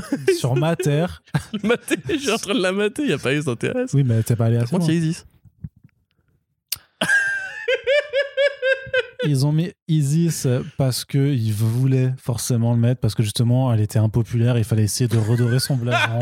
alors que Ace avait déjà son ongoing à l'époque. Vous êtes de mauvaise foi, monsieur. Non, mais écoute. C'est le monopole du cœur. S'il te plaît. Kingsley Ben Adir, donc, qui rejoint la, série, la série Secret Invasion de Marvel Studios euh, pour un rôle de méchant. Oh là là, Corentin, est-ce que ce serait pas un Skrull? Un Skrull? Peut-être. Ou peut-être pas, hein, puisque finalement. Euh, mais c'est bizarre. C'est peut-être Mephisto, hein, quand non, mais dans, hein. Captain dans Captain Marvel, tu vois, typiquement. C'est horrible parce que du coup, je repense à la théorie, tu sais, des gens qui disaient que Thanos, que Dormammu c'était Thanos en fait. Ah non, non, après, il faudra faire une fois un dossier euh, les, les 10 théories les plus éclatées euh, du MCU. Donc, non, c'est bizarre parce que dans Captain Marvel, les Skrulls sont présentés comme euh, je sais pas, une, peuplade qui a été privée de son peuple, tu vois, des équivalents euh, terriens qui existent d'ailleurs par rapport à ça. Mais euh, qui, enfin, qui, qui disait grosso modo que, c'était pas les méchants. Quelque part, on voit que Nick Ouais, Fury mais- devient une sorte de boss des Skrulls. On introduisait quand même le fait qu'il y avait plusieurs tirs, enfin que les Skrulls n'étaient comme nous d'ailleurs pas une population homogène, c'est-à-dire qu'il y avait des, des Skrulls gentils et il y avait aussi des Skrulls plus méchants quoi. Dire quel bon et le mauvais Skrull? Voilà c'est ça, c'est-à-dire que Skrull, il, il voit un mec qui se transforme. il se transforme, mais c'est un bon Skrull. Alors que le mauvais Skrull, ben, il voit un autre type, il se Il se transforme. transforme. Mais c'est un mauvais Tu peux, pas Skrull. tu peux pas comparer les deux. c'est- pas, pas la même chose quand même. Non mais grosso modo, euh, putain, c'est pas en couille ce podcast. Euh, grosso modo, l'acteur, voilà, très bien. Je l'ai vu dans Infidelity, il est super sympa. C'est un mec Ouais. qui perce en ce moment, qui fait des rôles politiques, notamment dans le Ah film. ouais, il va, euh, il va incarner euh, Barack Obama? Mais il a pas déjà incarné Barack Enfin, euh, ou alors il a déjà incarné. j'ai- pas suivi. c'est- J'ai juste. sais qu'il a joué Malcolm X dans Night in Miami. euh, Ouais, c'est ça. euh, qui d'ailleurs, je crois, le film a été nommé aux Oscars, enfin, et sélectionné aux Oscars. Euh, donc, c'est voilà, Marvel Studios qui, qui mise sur, les, sur le, un bon gars qui perce. Euh, moi, je l'ai vraiment, je l'ai juste vu en tant que boyfriend de euh, Zoe Kravitz dans euh, Infidelity. Putain de bonne série d'ailleurs, un île au bout d'une saison, c'est- déjà sorti The Come Hero, là, dans lequel il incarne Voilà. euh, Obama. C'est une mini-série d'ailleurs. Donc Ouais. euh, c'est cool. Après vraiment j'ai du mal à voir comment ça va se goupiller puisque euh, bah après oui enfin le- soit le Super Scroll soit euh, l'Empereur Scroll mais enfin qu'est-ce que tu veux faire de très euh, moi, Scroll, scroll, du- scroll, scroll, scroll, scroll.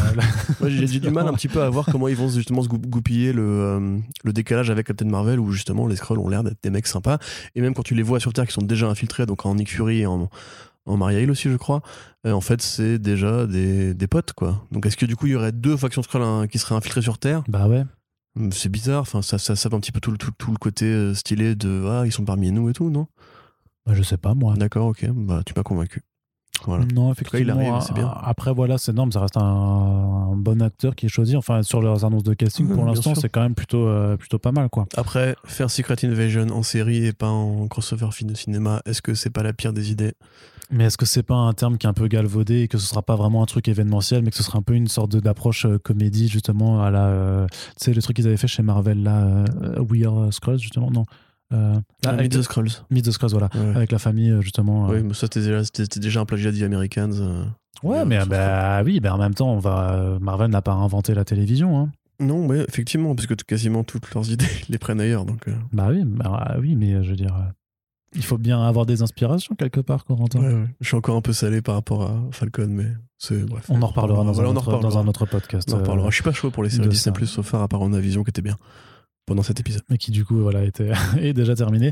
Euh, autre annonce hein, du côté de la télévision, ça avance un petit peu du côté de la CW, euh, Corentin. Euh, Oui. tu- Est-ce que tu as regardé Superman Lois ou toujours pas? Absolument pas, il faut que je m'y mette. Oui, tout à fait. Mais j'ai regardé Invincible, c'était bien. Ok. Euh, c'est donc Casey Wolfeld qui a été choisie pour être la Naomi euh, du euh, CW-verse, donc euh, jeune actrice qui voilà qui va incarner donc cette héroïne créée par Brian Bendis, David, David F. Walker et Jamal Campbell. On vous rappelle que la mini-série, enfin sa première mini-série est sortie en VF chez Urban Comics, c'est de la balle. Donc nouvelle héroïne qui a des origines euh, Mystérieux. mystérieuse, voilà, pour ne pas pour en dire plus, mais vraiment très sympathique, qui, qui, qui que Bendis essaie justement d'implémenter de plus en de plus en plus dans, dans le canon de DC. Donc euh, assez curieux de voir cette série euh, chapeautée par Ava DuVernay, d'autant plus si la prod suit euh, ce qui a été fait sur Superman et Lois plutôt que sur les, les, les autres les autres séries du CW Universe, on va dire, puisque ça, enfin ils ont montré qu'ils étaient capables de faire des trucs vraiment bien euh, pour le coup et genre vraiment enfin objectivement bien je dirais si on peut être si on peut essayer d'avoir une échelle un petit peu de Alors, objectivement bien, c'est. Ça veut rien dire. c'est vrai non mais pour, pour dire que vraiment comparativement aux autres trucs la CW nous Tu sert n'es pas le premier euh, à le dire. 2012. La série Lois Franchement. manifestement est un carton. ouais Nous en reparlerons dans un podcast à la fin de saison. Tout à Pour en fait dire du bien, espérons-le. ou même euh, après cinq épisodes parce qu'il y aura une grosse pause de, de deux bah, mois hop, donc on allez, pourra faire un, C'est dans, dans deux semaines du coup ouais c'est ça ouais Bah allez, je suis chaud, faut que je rattrape. Allez, euh, par contre, Batwoman saison 2, une décision euh, marrant, rigolote, hein, puisque euh, Wallis Day, qui jouait, euh, euh, donc, euh, qui jouait dans Krypton, dans la série Krypton, euh, va interpréter Kate Kane, qui euh, finalement sera bien de retour. Alors, euh, c'est un peu. un- qu'est-ce que c'est que cette histoire? Euh, mais elle ne reprendra pas le rôle de Batwoman par contre, parce qu'il a bien été établi que ce serait donc Ryan Wilder qui allait reprendre le costume, mais parce que narrativement, vu ce qui lui arrive dans la série, euh, voilà, bah, on avait quand même vu un crash d'avion dans le pilote qui supposait qu'elle était morte. Bah, bah, vu l'annonce de, de Deadline, a priori, bah, elle ne l'est pas. Donc, reste à voir comment. Euh, elle reviendra et, voilà et la saison va sûrement lui raconter ce qui lui est arrivé mais du coup il la, il la remplace enfin il remplace quand même Ruby Rose euh, avec une actrice qui grosso modo euh, lui ressemble un peu un petit peu. Bah, après, c'est vrai que sur l'image que tu as choisie pour l'article qui est écrit sur. Bah, J'ai pris exprès quand elle a les cheveux courts pour. là, effectivement, cette coupe-là aussi. je trouve que c'est un peu, c'est un peu des bâtards. Parce que déjà, bon, on sait que ça s'est pas très bien fini entre Ruby Rose et la production de Batwoman. La recaster, appeler ça un reboot et dire que la série est plus fidèle à l'esprit Batwoman avec cette actrice-là, Javicia Leslie, qu'avec Ruby Rose, c'était déjà un peu en mode euh, bon, on a compris que ça s'était mal passé, quoi. Que là, pour le coup, c'est genre maintenant on va te recaster et, après t'avoir tué, on va te recaster et on t'emmerde. Bah, peut-être que le non, mais euh, attends, euh, peut-être que le plan c'était de faire croire qu'elle était morte et que ça n'a jamais été pensé. en fait, de toute façon, je, pense sincèrement que Ruby Rose, si on lui a proposé de revenir, elle aurait dit non, même pour des caméos. Donc, Oui, mais parce qu'on se laisse surprendre parce que voilà, on, c'est Deadline qui annonce le truc au sortir de l'épisode où a priori on te laisse comprendre qu'elle n'était pas morte. donc voilà, tu euh, peut-être que c'était le plan depuis le départ, c'est juste qu'on ne le savait pas par rapport aux, agendas de production et à la façon dont, dont la CW communiquait là-dessus. Je peux te le dire symboliquement, tu vois. Hmm. Euh, moi, je vais pas mentir non plus, moi je compte pas spécialement me remettre à, regarder cette série. J'ai regardé les deux premiers épisodes et c'était douloureux justement. Oui, non, bah voilà. Donc, euh, ça, ça, fait justement parler de, de, de, ces séries du lambda de, de, la CW qui restent sur les mêmes schémas de prod et, et qui essayent pas de sortir les doigts plus que ça, ne serait-ce que pour travailler leur photographie, quoi. Mais au-delà du jugement critique, du coup, simplement, euh, le fait qu'ils la mettent là, je pense, c'est juste pour accorder les bidons de ce qui aurait pu être incohérent par rapport à son départ après la saison 1. À mon avis, le personnage de Kate Kane n'aura. Enfin, c'est la CW, hein, ils, ont, ils, ont, du mal à laisser perdre les trucs, à jeter les trucs à la poubelle. Mais il est probable qu'elle ne sera plus utile euh, passer la saison 2, enfin, je pense. D'accord.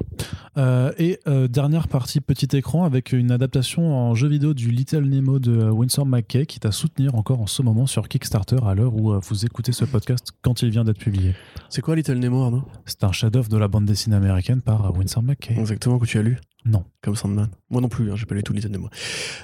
donc ouais, Little Nemo, alors effectivement c'est un bon résumé. c'est donc un comic strip au départ qui publie en 1905 à l'époque où il n'y a pas encore vraiment ce qu'on appelle la bande dessinée euh, traditionnelle en, album. Donc Winsor McKay qui est, on avait parlé d'ailleurs de T.S. Sullivan l'autre jour, euh, qui est un peu du coup, bah, Winsor McKay est le vrai grand daron, c'est un peu le Jack Kirby de son époque, euh, là où T.S. Sullivan était peut-être plutôt une sorte de Ditko de son époque, mais c'est un peu les deux mecs qui ont révolutionné justement le dessin de presse et la compréhension qu'on peut avoir du dessin dédié aux enfants avec un imaginaire qui parlera aux adultes et c'est les deux mecs qui ont le plus influencé. Un certain Walt euh, qui aurait fait plus tard une souris célèbre si on en croit les historiens de cette période. Donc hmm. pour résumer je me demande de qui tu peux bien parler. Je sais pas moi-même. Euh, donc pour résumer euh, Little Nemo c'est quoi? C'est Alice au pays des merveilles mais avec un petit garçon qui quand il s'endort se part à l'aventure dans le monde des rêves le royaume des rêves même gouverné par le roi Morphée. Un petit peu comme dans Sandman. Exactement, que tu as lu. Toujours pas. Euh, J'ai hésité à commencer pendant que tu parlais, mais. Ouais, euh, c'est vrai, merde, t'aurais pu, il est juste là. C'est ça. Euh, donc voilà, alors c'est très joli, effectivement. C'est surtout en fait intéressant au niveau technique, puisque bon, l'univers de Little Nemo est génial. Hein. c'est très. C'est très. comment dire Il y a un mot pour dire ça, art nouveau. Ça, c'est vraiment de l'art nouveau. C'est inspiré par différents environnements très 19e, enfin très début 20e siècle, notamment bah, la place du, du, Luxembourg, le palais du Luxembourg de Paris. Euh, différents comme ça, grands environnements qu'on imagine, c'est un petit peu genre début du siècle avec les lumières, les éclairages et tout. Euh, avec un truc un petit peu onirique, avec différents personnages, un bestiaire assez généreux. Mais surtout, ça a permis à Mackay euh, de commencer un petit peu à. Tiens, monsieur, monsieur Mackay, du coup. Ça a permis à monsieur Winsor. c'est pas le même. Pas le Monsieur Winsor Mackay de commencer un petit peu à expérimenter par rapport au découpage. C'est-à-dire qu'à l'époque, effectivement, le dessin de bande dessinée était assez euh, rigide, assez structuré. Et en fait, Mackay a commencé à inventer des structures de, cases pardon, un petit peu différentes, avec des cases de taille euh, variée, disproportionnées, des progressions dans le récit, des répétitions de cases, des cases rondes, un travail sur la couleur aussi, parce que beaucoup de la BD de l'époque était en noir et blanc. Et donc, bah, c'est vraiment une pierre angulaire euh, qui a inspiré toute une génération de créateurs. C'est un petit peu le Citizen Kane ou les, films des frères Lumière, on va dire, euh, ou de Hitchcock pour la bande dessinée, on va dire. Donc ça a vraiment une trajectoire très très très très très longue. Et ça a été parrainé par William Randolph Hearst, qui est donc le mec qui a inspiré Citizen Kane dans euh, le film de Orson Welles euh, et Herman Mankiewicz. Donc voilà, c'est un petit chef-d'œuvre. Ça a été réédité des milliards de fois. Ça a duré des décennies entières avant d'être terminé. c'est considéré comme ce que c'est. Et ça a déjà même été adapté au cinéma. Au Japon notamment, Miyazaki d'ailleurs devait faire un film euh, Little Nemo, et donc là ça devient un jeu vidéo qui... Alors il cite Shantae, donc c'est un, side-scroller en, 2D où tu vas voilà, partir à l'aventure avec des petites épées, des petites armes et tout, avec euh, un jeu de plateforme, grosso modo, plateforme, plateforme aventure à la Shovel Knight. Euh, ça ressemble un petit peu à l'animation de loin, hein, de Cuphead, tu vois, dans le côté... prenons ce design un petit peu éculé, cette façon de faire, de dessin un petit peu très à l'ancienne, et essayons de faire un peu de l'anime un petit peu ambitieuse. Euh, donc effectivement, c'est un Kickstarter par un, studio qui n'a pas fait grand-chose jusqu'ici, qui a fait quelques jeux dont j'ai pas du tout entendu parler, notamment un jeu de cartes euh, digital, donc je sais pas trop ce qu'ils valent en termes de développement. Là, a priori, ce sera financé, ils demandent 65 000, je crois, donc ils y sont quasiment presque. Euh, ils étaient contents de voir qu'en France on parlait d'eux aussi d'ailleurs. Donc voilà, après moi personnellement, c'est vrai que je, je, trouve ça intéressant de faire un jeu vidéo sur Little Nemo parce que l'univers est beau, l'univers est riche, l'univers est intéressant. le décalque en jeu vidéo du coup des planches euh, fonctionne bien là. Bah ouais, il fonctionne. Je pense que ça pourrait aller plus loin en termes de d'épaisseur des contours et, de ce côté justement qui fait moins jeu vidéo. Ils auraient pu trouver un truc un peu plus euh, set shading, tu vois. Mais tel quel, c'est super agréable effectivement et c'est un projet qui, euh, pour faire redécouvrir Little Nemo justement à une nouvelle génération, peut être très intéressant. Très bien, Corentin. on va terminer avec la partie cinéma on va faire un petit tour du côté de Warner surtout. Euh, clairement. Un premier point juste pour euh, les annonces de casting hein, qui ont eu lieu sur le film The Flash, là, dont le tournage va démarrer au mois d'avril euh, arrivant. Donc Kiersey Clements reste Iris West, elle n'a jamais quitté le rôle, elle a toujours été prévue dedans, quelles que soient les versions, je ne sais pas. Mais en tout cas, elle reprendra son rôle. on a une actrice qui a été engagée pour être la maman de Barry Allen, donc qui est toujours Ezra Miller. Euh, c'est une actrice espagnole, là, je crois. Oui, c'est. Mais je me rappelle plus de. de, de, de, Verudo? Verudo? Verdu? Verdu, c'est Verdu, c'est son prénom que je n'ai plus. Euh, Maribel, voilà. Maribel Verdu, euh, qui est donc Nora Allen, mais par contre Billy Crudup, qui. Crudup, j'en sais rien. qui. Hein? Crudup Oui. qui était encore le père, le papa de Barry Allen dans la Snyder Cut de Justice League, ne pourra pas reprendre son rôle et donc il faudra être qu'il soit recasté. Corentin, un avis en deux secondes là-dessus. Euh, est-ce qu'on avait déjà parlé de Supergirl? Euh, Oui, bien Sacha sûr. Gallet? Oui, oui, oui. Ah, ok, Supergirl qui sera dedans. Ouais, donc. Euh, Avec le Batman de Keaton et le, Bat et le Batflex. ça sera un, joyeux truc ce film, hein, quand même. Bizarre, bizarre. bon, moi, ça me fait un peu chier pour Billy Crudup, puisque euh, je sais pas si c'est conscient ou inconscient. Ou, a priori, le mec avait juste des, problèmes, des problématiques d'emploi du temps. C'est ça, ouais. Euh, mais ça fait quand même que du coup, c'est encore un truc qui, qui disparaît de l'univers Snyder, puisque quelque part, justement, le fait de faire ce choix conscient de ramener les héros de Watchmen pour en faire les pères de. C'est un petit peu comme euh, Robert Kirkman qui, tu vois, prend que les acteurs de Walking Dead pour jouer les Guardians of the Globe dans Invincible, tu vois, c'est même le côté CW de genre les acteurs de la génération précédente, du coup, qui, qui deviennent les, les darons de la génération suivante. Euh, du coup, ça m'embête un peu parce qu'en plus j'aime bien Billy Crudup. Je trouve qu'il se ressemblait assez bien physiquement. Et puis c'était rigolo d'avoir l'acteur qui joue Dr. Manhattan pour un personnage qui, spoiler alerte, des comics, on va dire Flash, peut évidemment voyager dans le temps à travers la dimension et tout. Donc euh, voilà. Euh, sinon, non, l'actrice qui joue sa mère, j'ai pas forcément d'avis. Kiersey Clemens, c'est cool, euh, parce que bah, simplement, euh, effectivement, elle avait été ramenée par Rick Famuyiwa quand il avait pris les rênes de Flash après Seth Graham Smith et Lord des Miller. Donc, déjà, on était à la troisième génération de scénaristes sur The Flash, donc c'est l'actrice avec qui il avait fait Dope, qui est une petite nana trop mignonne, très douée, qui fait de très bons rôles en général. Elle a pas encore eu vraiment une insertion de carrière vraiment extraordinaire, mais elle joue bien quand elle est là. Euh, on avait du coup, du coup, enfin découvert dans, euh, du coup, du coup, tiens, rigolo. On l'avait découvert dans la Snyder Cut là récemment avec la scène qui avait été coupée au montage. Mais au final, dans laquelle en fait, elle dit bonjour à Barry Allen, elle sourit, puis après, elle est juste euh, dans un crash de bagnole quoi. elle a même littéralement 3 minutes de, de, temps d'écran. Ce qui n'est pas totalement idiot par rapport aux origines du vrai Flash. Je veux dire, on peut imaginer par exemple que, étant journaliste, elle va chercher à retrouver qui était ce mec très rapide qui l'a sauvé cavaler après du coup le Flash et devenir du coup sa Lois Lane euh, comme dans le cas Ou alors pour être plus raccord avec l'écriture de Barry Allen, euh, vu que c'est un creep, euh, il va clairement faire tout Central City à hyper vitesse pour la retrouver, puis il va l'espionner chez elle. Non, je te parie, franchement, je te parie que ce sera dans, le sens contraire à mon avis. C'est plus elle qui va se dire oh là là, mais qui c'est? C'est un peu comme Vicky Vale. De toute façon, c'est un truc qui est très éculé. Hein. Vicky Vale dans, The Batman, dans Batman de Michael Sachant que la version Iris West dans, dans, la série The Flash, elle est aussi journaliste de mémoire. Si je tout à fait, oui, hmm. bien sûr. Non, mais c'est ce qu'ils vont faire. De toute façon, hmm. c'est un truc qu'on aurait pu dire dans le podcast Snyder Cut, c'est que mine de rien, euh, le décalque est total. C'est que Barry, c'est plus un, blond euh, plutôt charismatique, sympathique, etc. C'est un jeune gamin hanté par la mort de sa mère, brun, un peu creepy et tout fin. Iris West et donc la famille West en général sont joués par des acteurs noirs américains comme dans la série The Flash. Et a priori, le décalque va être exactement le même, à ceci près que du coup, il part directement sur une crisis qui va être le flashpoint de cet univers-là. Euh, donc voilà, probablement que la mère, du coup, va être là parce que Barry remonte dans le temps et essaye d'empêcher le meurtre de sa mère par le reverse flash. Auquel cas, ça va être compliqué quand même de trouver de nouvelles choses à dire. Parce que quand même la série CW a un peu tout fait de ce côté-là. Ouais, mais tout le monde n'a Euh, pas regardé la série CW. Tout le monde, mais les fans de Flash, oui. Et nous, Oui, mais les quelque part, on est un les- peu obligé d'avoir ce point de vue euh, plus resserré que n'a pas le grand public. les- les- les fans de Flash seront là de toute façon. euh, ça- ça- Surtout qu'en plus, ils ont, ils ont eux-mêmes fait une tape dans le dos à la série CW en envoyant euh, Ezra Miller face à Grant Gustin.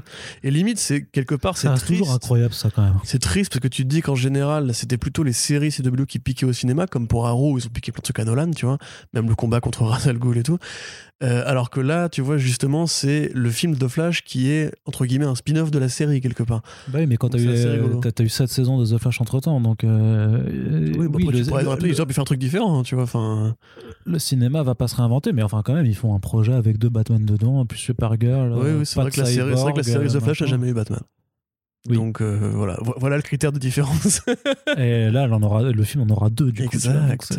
Mais du coup, non, voilà, c'est au moins ça se met en place.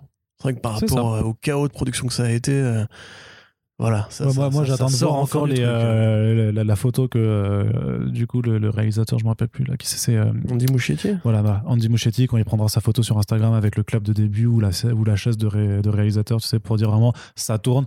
Là, j'y croirais, tu vois. Jusqu'à jusqu'à maintenant, tu vois, il reste encore une part d'incertitude. Euh, J'attendrai l'enquête du Hollywood Reporter après le tournage surtout. Ouais, enfin, ouais l'enquête, ouais, enfin le, le, le, le making of. Le gros aussi récap, du- ouais, ouais, c'est ça, le gros récap de tout ce que ça a été. Parce que quel- nous, on en parle depuis, euh, de- de- depuis DC Planète, hein, de ce film, du coup. ouais. Mais il- avait été annoncé en même temps que le PowerPoint, ça devait Ouais, être en en 2017, je 2014. crois. Ah, le film devait être sorti en 2017. C'était en 2000 2014, ouais.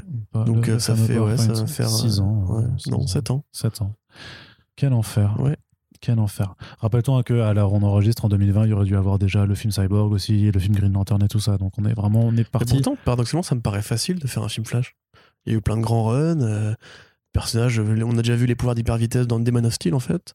Mm. Je non, ça me paraît pas si compliqué. Mais quelque part, justement, maintenant en fait qu'ils ont fait Aquaman, Wonder Woman 84, j'aime pas ces deux films. Enfin, j'aime j'aime rire de ces deux films-là. Après, je suis pas très fan, mais ils ont l'air d'être partis sur un, un Mm. rythme de production qui évite justement les scandales de Suicide Squad ou Justice League. Donc euh, peut-être Ouais. que c'est ça y est, c'est fini et que Truc qu'on a vu, va euh, rouler. on a vu sur leur dernière euh, slide présentée à une, un AT&T Investor Day, c'était que Batgirl et Zatanna aussi, enfin il y a des logos de titres, machin, donc c'est toujours en développement. Et en plus, euh, tout récemment, on a appris qu'un film Our Man était également en développement, donc sur Rex Tyler qui a inventé le Miraclo euh, dans sa première incarnation, donc le Miraclo qui te permet d'avoir euh, super vitesse et super force euh, pendant une heure, sachant que le concept de la drogue miracle qui te donne des pouvoirs a été vachement repris ces dernières années dans pas mal de, projets de séries ou de films comme le Project Power qui était arrivé sur Netflix. Enfin, l'idée- est vieille, elle a été déjà reprise et puis du coup ils se remettent pour reprendre un peu les, droits de la chose. Je sais pas, après t'as Horman, c'est un personnage de la GSA. C'est ça. On sait qu'il y a des personnages de la GSA dans Black Adam, donc à Mais voir si c'est ça, un peu. c'est un spin-off de Black Adam. Puisque c'est les scénarios de San Andreas Arrow- 2 avec. euh, Mais Hourman n'est Hourman n'est pas présent dans Black Adam a priori. mais donc, euh, Ouais, mais ils vont faire une sorte. Enfin, je pense que ça se rapporte Shazam, Shazam 2, Black Adam. Enfin, ça me paraît être une sorte de poche d'univers parce que tu peux pas faire Hourman sans la JSA. Enfin, si, remarque, tu peux très bien faire Bah, si. sans la JSA. Mais quel est l'intérêt enfin, bah, quel est l'intérêt de- de faire des films, Corentin Non, mais des bons films. Il y a un intérêt, parce qu'ils sont bons. Mais en l'occurrence. Le, le meilleur film du monde ne va pas t'apporter euh, de quoi te nourrir. Et Non, mais tu- ça peut changer ton rapport à la vie, peut-être, tu vois. Ou même te faire passer un bon moment pour oublier Ouais, mais la vie, au final, tu meurs. Donc voilà, que ça a d'important. Bah, J'avoue, ça n'a aucune importance. On Voilà. arrête les podcasts. C'est ça. Non, mais ce que je veux dire, c'est Overman, le personnage. Il n'y a pas une fanbase de bâtard. y a pas Alors, 30 ans de figure-toi que j'ai cherché, ah, j'ai cherché sur Facebook Hourman et la page fan d'Hourman a quand même 13 millions d'abonnés. Alors, c'est complètement faux. c'est vrai, c'est complètement faux. D'ailleurs, Overman qu'on avait vu dans Legends of Tomorrow euh, aussi. Oui, oui, il y a- bah, y avait eu toute une petite GSA dans, dans le truc. Il faudrait, faudrait que. euh, Attends, a- rigolo. je me demande s'il n'y a pas de. euh, dans la Stargirl. Stargirl aussi, t'avais Hourman qui, qui apparaissent aussi. Voilà, pour- on est en plus qu'une heure avant que les pouvoirs euh, se dissipent. Donc en gros, Fan du su- alors, fan du super. Par contre, là, je te vraiment groupe public et sur Facebook, fan du super héros Hourman. Euh, deux membres, mais je, je crois que c'est pas le Hourman de DC Comics parce que non, deux membres. Demande. Bah, félicitations à tous les deux pour ce, beau film qui arrive. Mais non, mais c'est en français, il faut chercher une page anglaise. oui, oui, non, je, américain. je sais, mais c'était rigolo, quoi. Donc ouais, non, Overman, voilà, euh, effectivement, le, le, le problème du personnage, c'est qu'il a un concept assez resserré, c'est que tu peux t'imaginer un bon film sur l'allégorie, enfin l'allégorie sur la drogue, en fait, sur l'addiction au super pouvoir que, qui serait produit par le Miraclo, qui a été évoqué d'ailleurs en comics quand il délaisse son gamin et tout. Donc effectivement, ça pourrait donner un drame intéressant et même quelque part justement un- une sorte de mise en abîme du côté, euh, mine de rien, le public qu'on intoxique à coups de films de super-héros, euh, qui a le film public qui est qui est habitué à avoir sa dose régulière, etc. Tu vois, ça pourrait être un truc intéressant à développer. Euh, Il y aurait une vraie histoire à raconter là-dessus. Par contre, les scénaristes en question, et c'est pour ça que je suis pas emballé, je suis pas juste un, un enfoiré euh, de pisse froid, c'est juste que... Bon, un petit peu les deux, quoi. Non. Un- D'ailleurs, je déteste jeter un pisse froid. Je- les mecs, genre, dès que t'as un avis négatif, t'as un pisse froid. Mais c'est un, un truc de ouf d'avoir un esprit critique dans ce monde de merde. Euh, tu sais, genre, t'as pas aimé Falcon Winter Soldier? Oh là là, mais t'aimes rien et tout. Bah non, j'aime juste les bonnes séries, foutez-moi la paix. Euh, voilà, il fallait que ça sorte, Arnaud. Je te vois qui, qui, Ah oui, je vois, je qui, vois. qui- qui hoche la tête euh, avec désespoir. Euh, simplement, voilà, les scénaristes, Arnaud, aide-moi, qui sont les, les gens qui vont faire des films pas terribles comme San Andreas 2. C'est ça, ouais. Et En fait, c'est des gens qui, c'est des personnes qui n'ont encore rien, n'ont rien fait, voilà, Ils n'ont rien fait. Mais euh, a priori, tu peux dire qu'ils ont soit des qualités, euh, soit euh, des gros dossiers sur des gens dans l'industrie, puisqu'on les a mis effectivement aux commandes à la fois donc de, de San Andreas 2 euh, d'un côté. Et alors, ils ont aussi été euh, sur, un, ouais, sur un autre truc, euh, euh, Now You See Me 3. euh, Oui, euh, Insaisissable 3. Voilà, Voilà. ça. Donc quand même. Sachant Enfin, que le 2 était pas ouf par rapport au 1, quoi. Je dis pas que les mecs sont mauvais, attention. Je Non. dis juste que si tu veux, quand tu commences ta carrière de scénariste et que tu vas sur ces projets-là de commande où tu sais que tu vas pas avoir les moyens de t'exprimer, a priori, effectivement, vu l'historique de San Andreas 1 qui était par film très écrit, et Insaisissable 1 et 2 qui étaient des... Insaisissable 1 il est carrément incohérent. C'est-à-dire que vous mettez Insaisissable 1, vous regardez la fin, vous dites non, c'est pas vrai, c'est pas possible, c'est scénaristiquement impossible. Le 2, j'avoue, je ne l'ai pas vu. Donc il est quand même très probable que ces films, enfin que ces, ces auteurs, autrices, auteurs, soient euh, de simples salariés qui vont exécuter une commande. Tu dis Hourman, donc tu dis JSC, donc tu dis Black Adam, donc tu dis Dwayne Johnson, qui est pas non plus un mec connu pour avoir des, des exigences scénaristiques très, euh, très élevées. Si jamais il se trouve que c'est un spin-off de Black Adam, moi ça ne m'intéresse pas du tout. Et euh, très honnêtement, je ne comprends pas ce qu'ils font de la JSA. C'est typiquement le truc qu'ils auraient pu développer sur HBO Max, faire un petit univers partagé sur Terre 2 avec ces héros qui, comme, ils sont moins connus, sont plus sacrificiels ou évoquent des concepts différents, euh, des super-héros entre guillemets plus reluisants du grand public que de, la Terre 1. Une série à Warman, justement, une mini-série sur la drogue à Warman, un truc un peu polar, un peu, un peu burné, à la Netflix d'Ardeville. Ils auraient, non mais laisse-moi finir, ils auraient pu le faire. Faire un blockbuster à Warman à la Project Power avec une, des- des, gens qui en se droguent plus- aux super-héros. En je plus, trouve ouais, en plus, non, mais en plus, je le vois tellement comme une. Enfin, ils vont pas déjà le remettre dans le contexte euh, du Golden Age, quoi. Ce sera pas dans les Ah bah années non, 30. évidemment. Ce sera un truc en scientifique moderne, je sais pas quoi. Et genre, euh, je le vois tellement un truc turbo débile, genre, wouhou, euh, fuck yeah, j'ai trouvé une drogue pour avoir des super pouvoirs, yes, qu'est-ce que je vais faire? Ah, Je vais faire des conneries. Et puis après, oh bon, en fait, un grand pouvoir appelle des grandes responsabilités, je vais devenir super héros. tu vois. Enfin, vraiment, truc Juste trop, pour euh, une heure. trop lambda, ouais, c'est ça. Euh, Non, moi, ça me, franchement. Mais à Warman, j'ai pas des atomes crochus incroyables. Avec lui, je sais qu'il y avait. euh, C'était Paul Pope, je crois. Non, Michael Red qui avait fait du Warman vite fait sur son, sur son numéro de solo, qui est extraordinaire. Et en fait, il vaut mieux le prendre par l'absurde, en considérant que l'idée est un peu, un peu bébête et que son costume est un peu, un peu gaguesque, et en faire justement une sorte d'hommage au super-héros, ou de l'allégorie de la drogue très bresson. Et là, connaissant Warner, enfin, je veux dire, Aquaman, tu vois, par exemple, tout le drame shakespearien de la royauté, etc. Ce qu'ils en ont fait dans le film de James Wan. c'est rigolo. Wonder Woman, le côté déesse de la paix, euh, le drame de ne pas pouvoir retrouver sa, sa peuple Témiscaira, etc. Ce qu'ils ont fait chez Patty Jenkins. C'était rigolo. Ouais, voilà, tu vois, au bout d'un moment, euh, voilà, enfin, si à la limite ils prennent des mecs comme James Gunn qui font de au la Shazam, c'était d'accord. rigolo. Shazam, je pense que Ah, vraiment, j'ai préféré Aquaman à Shazam. hein. Je tiens à dire. euh, Euh, Je crois que j'ai même préféré Wonder Woman 84. Ah non, non, non, non, non, non. Parce qu'au moins j'ai Ah, ri non. devant Wonder Woman 84. Pff, Non, non, t'abuses. Voilà, c'était donc. Et euh, justement, l'analyse Wonder, de- Wonder Woman, Wonder Woman 84, qui du coup ne sortira pas au cinéma en France. Bah tant mieux. Ne payez pas pour voir ça, c'est une escroquerie. c'est- euh, Euh. Je n'écrirai pas un papier sur votre film, c'est une merde.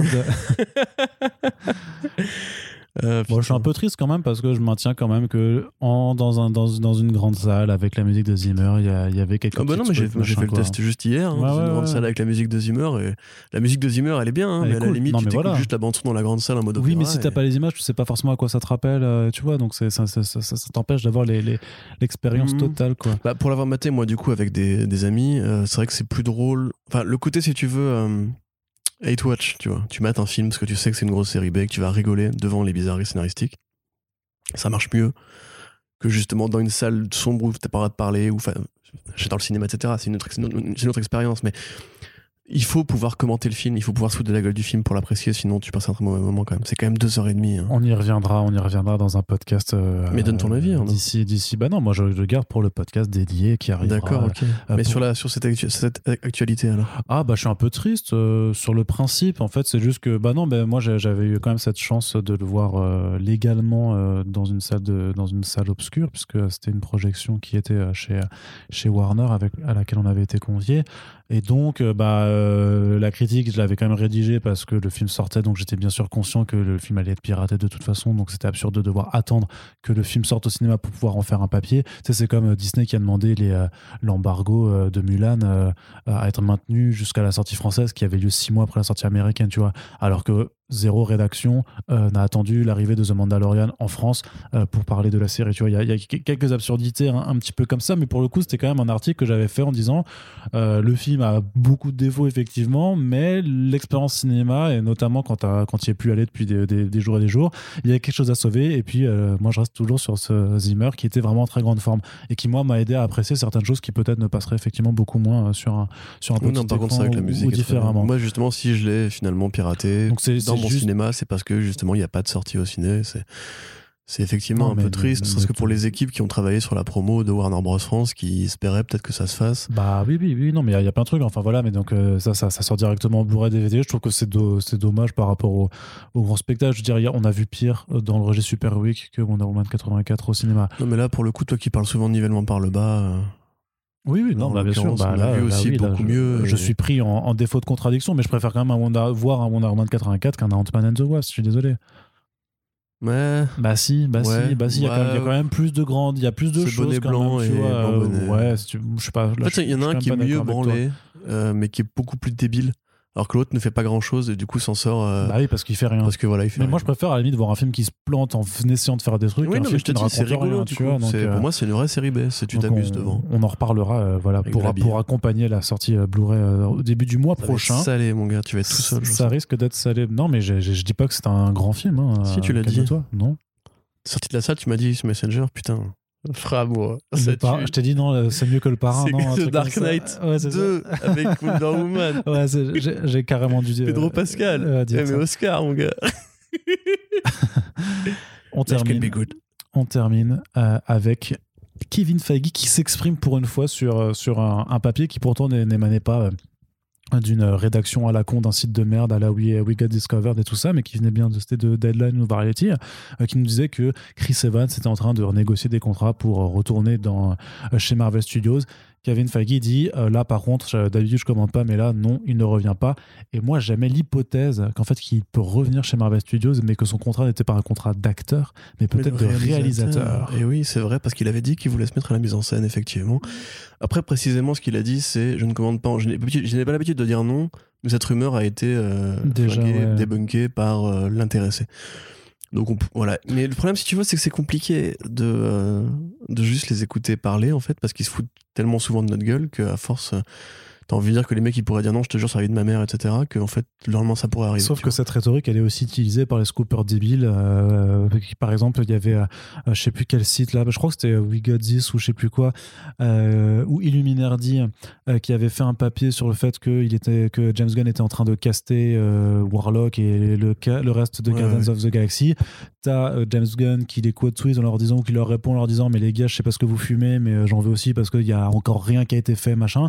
Et le seul type, et le type qui est quand même pris à, à défaut par le réalisateur du film, euh, commente quand même en disant ah ouais mais il a pas dit non pour Adam Warlock du coup tu vois et euh, bah ça devient là aussi c'est tu vois c'est c'est Mais De débile toute façon, on sait qu'il y aura Warlock dans donc GOT là- 3, quoi. Je veux dire. euh, mais c'est il est pas, à la c'est pas- fin mais du c'est pas la 2, question c'est c'est juste que Non, mais euh, c'est là que c'est pire en fait, c'est que là du coup les mecs ils vont pouvoir dire ensuite on avait raison, regardez, parce qu'en fait, on sait, tout le monde sait qu'il y aura dans le 3. Ouais, mais là aussi, tu pourras dire dans ce cas, si tu dis oui, mais ils sont tellement habitués à nous mentir qu'il va quand même revenir, et s'il revient vraiment, bah, tu pourras dire bah, j'avais raison.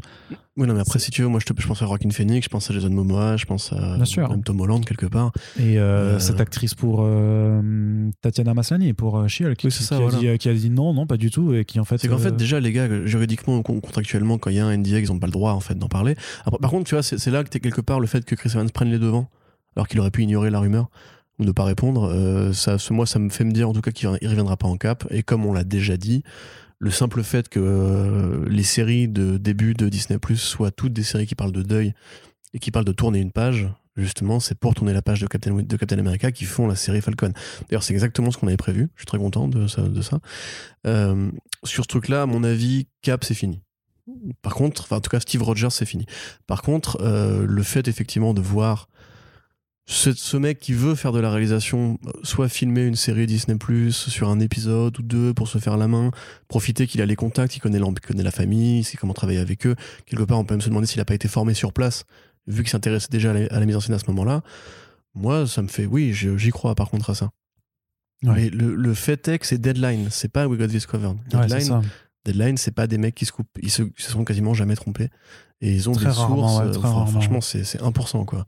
Ils ont des sources en interne euh, très vénères, tu vois. Secret Invasion, ils l'ont annoncé avant avec la série Nick Fury, etc. tu Ben. Bleeding Cool l'avait, Bleeding Cool l'avait, Secret Invasion Ah ouais aussi. Ah, c'était Bleeding Non, c'était Nick Fury, ils avaient. Et on croyait que c'était la série documentaire. euh, Hum, je sais plus. Non, non, il y a Bleeding Cool Ok. avait Secret Invasion. euh, C'était passé un peu comme ça, on l'avait rapporté, mais c'est vrai que c'était. Voilà. On l'avait pris comme ça en disant, moi, qu'est-ce qu'il raconte, machin. Mais après, après, voilà. Deadline, c'est des mecs qui vraiment, comme le Hollywood Reporter, c'est les deux plus grosses institutions dans le cinéma. Oui, oui. Ils ont les plus gros scoops, ils ont pas besoin de faire de. Surtout qu'il est du présent déjà, enfin euh. c'est, c'est du exclusif, mais c'est jamais ouais présenté vraiment comme du, du méga scoop de l'enfer. C'est juste que c'est en fait c'est leur taf, tu vois. Mais C'est- même considéré comme des, des annonces officielles des fois. C'est-à-dire que quand, quand Blade Cool annonce un truc, enfin quand, pardon, annonce un truc, les studios après considèrent qu'ils ont le droit de communiquer dessus, tu vois. Donc Oui, oui, mais, parce que euh, de la même façon que, euh, enfin c'est, c'est du euh, c'est du média, c'est, de l'accord, c'est de l'accord intelligent entre entre un, un acteur d'un milieu et, et le et le mé- média de, de, de ce milieu. C'est-à-dire que que je sais pas, par exemple, enfin tu vois quand euh, moi personnellement. euh, euh, j'ai annoncé la venue des titres Hill House euh, chez Urban, euh, c'est parce qu'il m'avait autorisé à le faire, tu vois. Et là, c'est pareil, tu vois, c'est-à-dire que euh, bah là, euh, ils, ils autorisent quel- l'annonce d'un certain casting euh, parce que les, les, les médias, tu vois, ils ont des sources, euh, machin, c'est un accord, tu vois. Et du coup, ça permet, bah, je pense, je pense que si. À mon avis, tout, tout n'est pas que. C'est pas du leak, tu vois, ce que je veux dire, c'est que c'est pas du leak. Je pense qu'il y a du leak. À mon avis, il y a, il y a- Ah bon? des fois il y a du leak. Il y a des trucs de- d'accord, etc. Mais Sur, sur ce genre d'annonce, c'est. sur ce genre, les, les rumeurs de négociation, c'est. hmm, en général, le Marvel, c'est. Bah, regarde la série Blade, hein, il a vraiment voulu que la dernière seconde soit annoncée, etc. Kevin Feige, c'est aussi un contrôle fric. Il y a peu de choses qui sortent des bureaux, euh, à part les annonces de casting, justement, ou d'embauche de réalisateurs. Mais euh, c'est un truc aussi gros, il aurait aimé faire la surprise, je pense. Tu vois, si c'était vraiment le cas. Moi, je sais pas. Moi, j'ai quand même l'impression qu'il y a, y certaines des choses sont, sont certainement euh, euh, liées à une, une façon de, tra- de travailler, quoi, tu vois, de- de- en interne, que, que les, ils laissent passer, tu vois, ils laissent, euh, ils laissent donner des informations pour, bah, pour que l'actualité se crée, parce que euh, tu peux pas simplement, euh, je veux dire, à partir du moment, tu sais, si tout le monde dans, dans le studio est réellement bien tenu et machin, il y aurait rien qui filtrerait et filtrerait, et du coup, il y aurait zéro actualité, à part quand il y a un trailer qui, qui sort ou un communiqué de presse. Donc, je pense que Ouais. il- Mais la différence, ce que je c'est veux dire qu'aux aux États-Unis, le rapport de force, c'est pas le même par rapport à la presse spécialisée en France. C'est-à-dire que Deadline et THR, c'est vraiment des trucs qui n'ont pas besoin. Enfin, qui peuvent risquer de se brouiller avec euh, Disney Marvel, parce que Disney Marvel peut pas, peut pas risquer à l'inverse de se brouiller avec eux. Tu vois ce que je veux dire? C'est que vraiment, c'est des mecs qui sont importants en termes de, de couverture. euh, qui juste ne peuvent pas dire ah vous avez fait liquer ça bah du coup on vous prend plus de, de page de publicité tu vois parce qu'en fait euh, Marvel prend pas de page de publicité sur Deadline donc euh, tu vois c'est comme Box Office Mojo qui appartient à Amazon tu vois c'est des trucs euh, c'est des mecs qui sont protégés ils peuvent se permettre de faire des, de faire des leaks etc parce qu'en fait euh, ils ont les reins financiers pour supporter la pression économique euh, que serait un boycott et tout non puis là en l'occurrence peut-être que justement la, la réponse de Chris Evans c'est une façon de, entre guillemets de, de les envoyer chier tu vois Peut-être. En tout cas, on verra bien ce qu'il en est. La- la- L'avenir nous donnera raison ou tort, sachant que Chris Evans incarnait Captain America. mais qui soulève le marteau de Thor C'est vrai aussi. Donc, oui, c'est vrai, il est worthy. C'est vrai, voilà. c'est vrai. Que c'était un chouette moment quand même. Ce, ce mec. Ouais, c'était plutôt cool. Et on va se quitter là-dessus, Corentin, deux Oui, heures et à quelques. euh, c'est la durée régulière hein, du front page. Vous êtes habitués. On espère que l'émission vous plaît toujours autant. Vous pouvez la partager sur les réseaux sociaux pour nous donner de la force et soutenir le podcast. Il y a aussi une page Tipeee qui existe sur laquelle vous pouvez apporter un soutien financier. En tout cas, on espère que euh, le podcast vous plaît toujours. N'hésitez pas à réagir sur les réseaux sociaux et sur la page Tipeee justement où parfois, donc, euh, enfin régulièrement, on met des petites news euh, sur lesquelles vous pouvez commenter vos différents avis. Et Merci. commenter les imitations de Arnaud, c'est très important. Tout à fait également. Euh, merci en tout cas à toutes celles et ceux qui interagissent avec nous au jour le jour. Euh, First Sprint, c'était le front page euh, 2 sur 3 du mois de mars. Le troisième donc arrivera d'ici une dizaine de jours. Et on vous dit bah, à très bientôt dans tous les cas. Salut Salut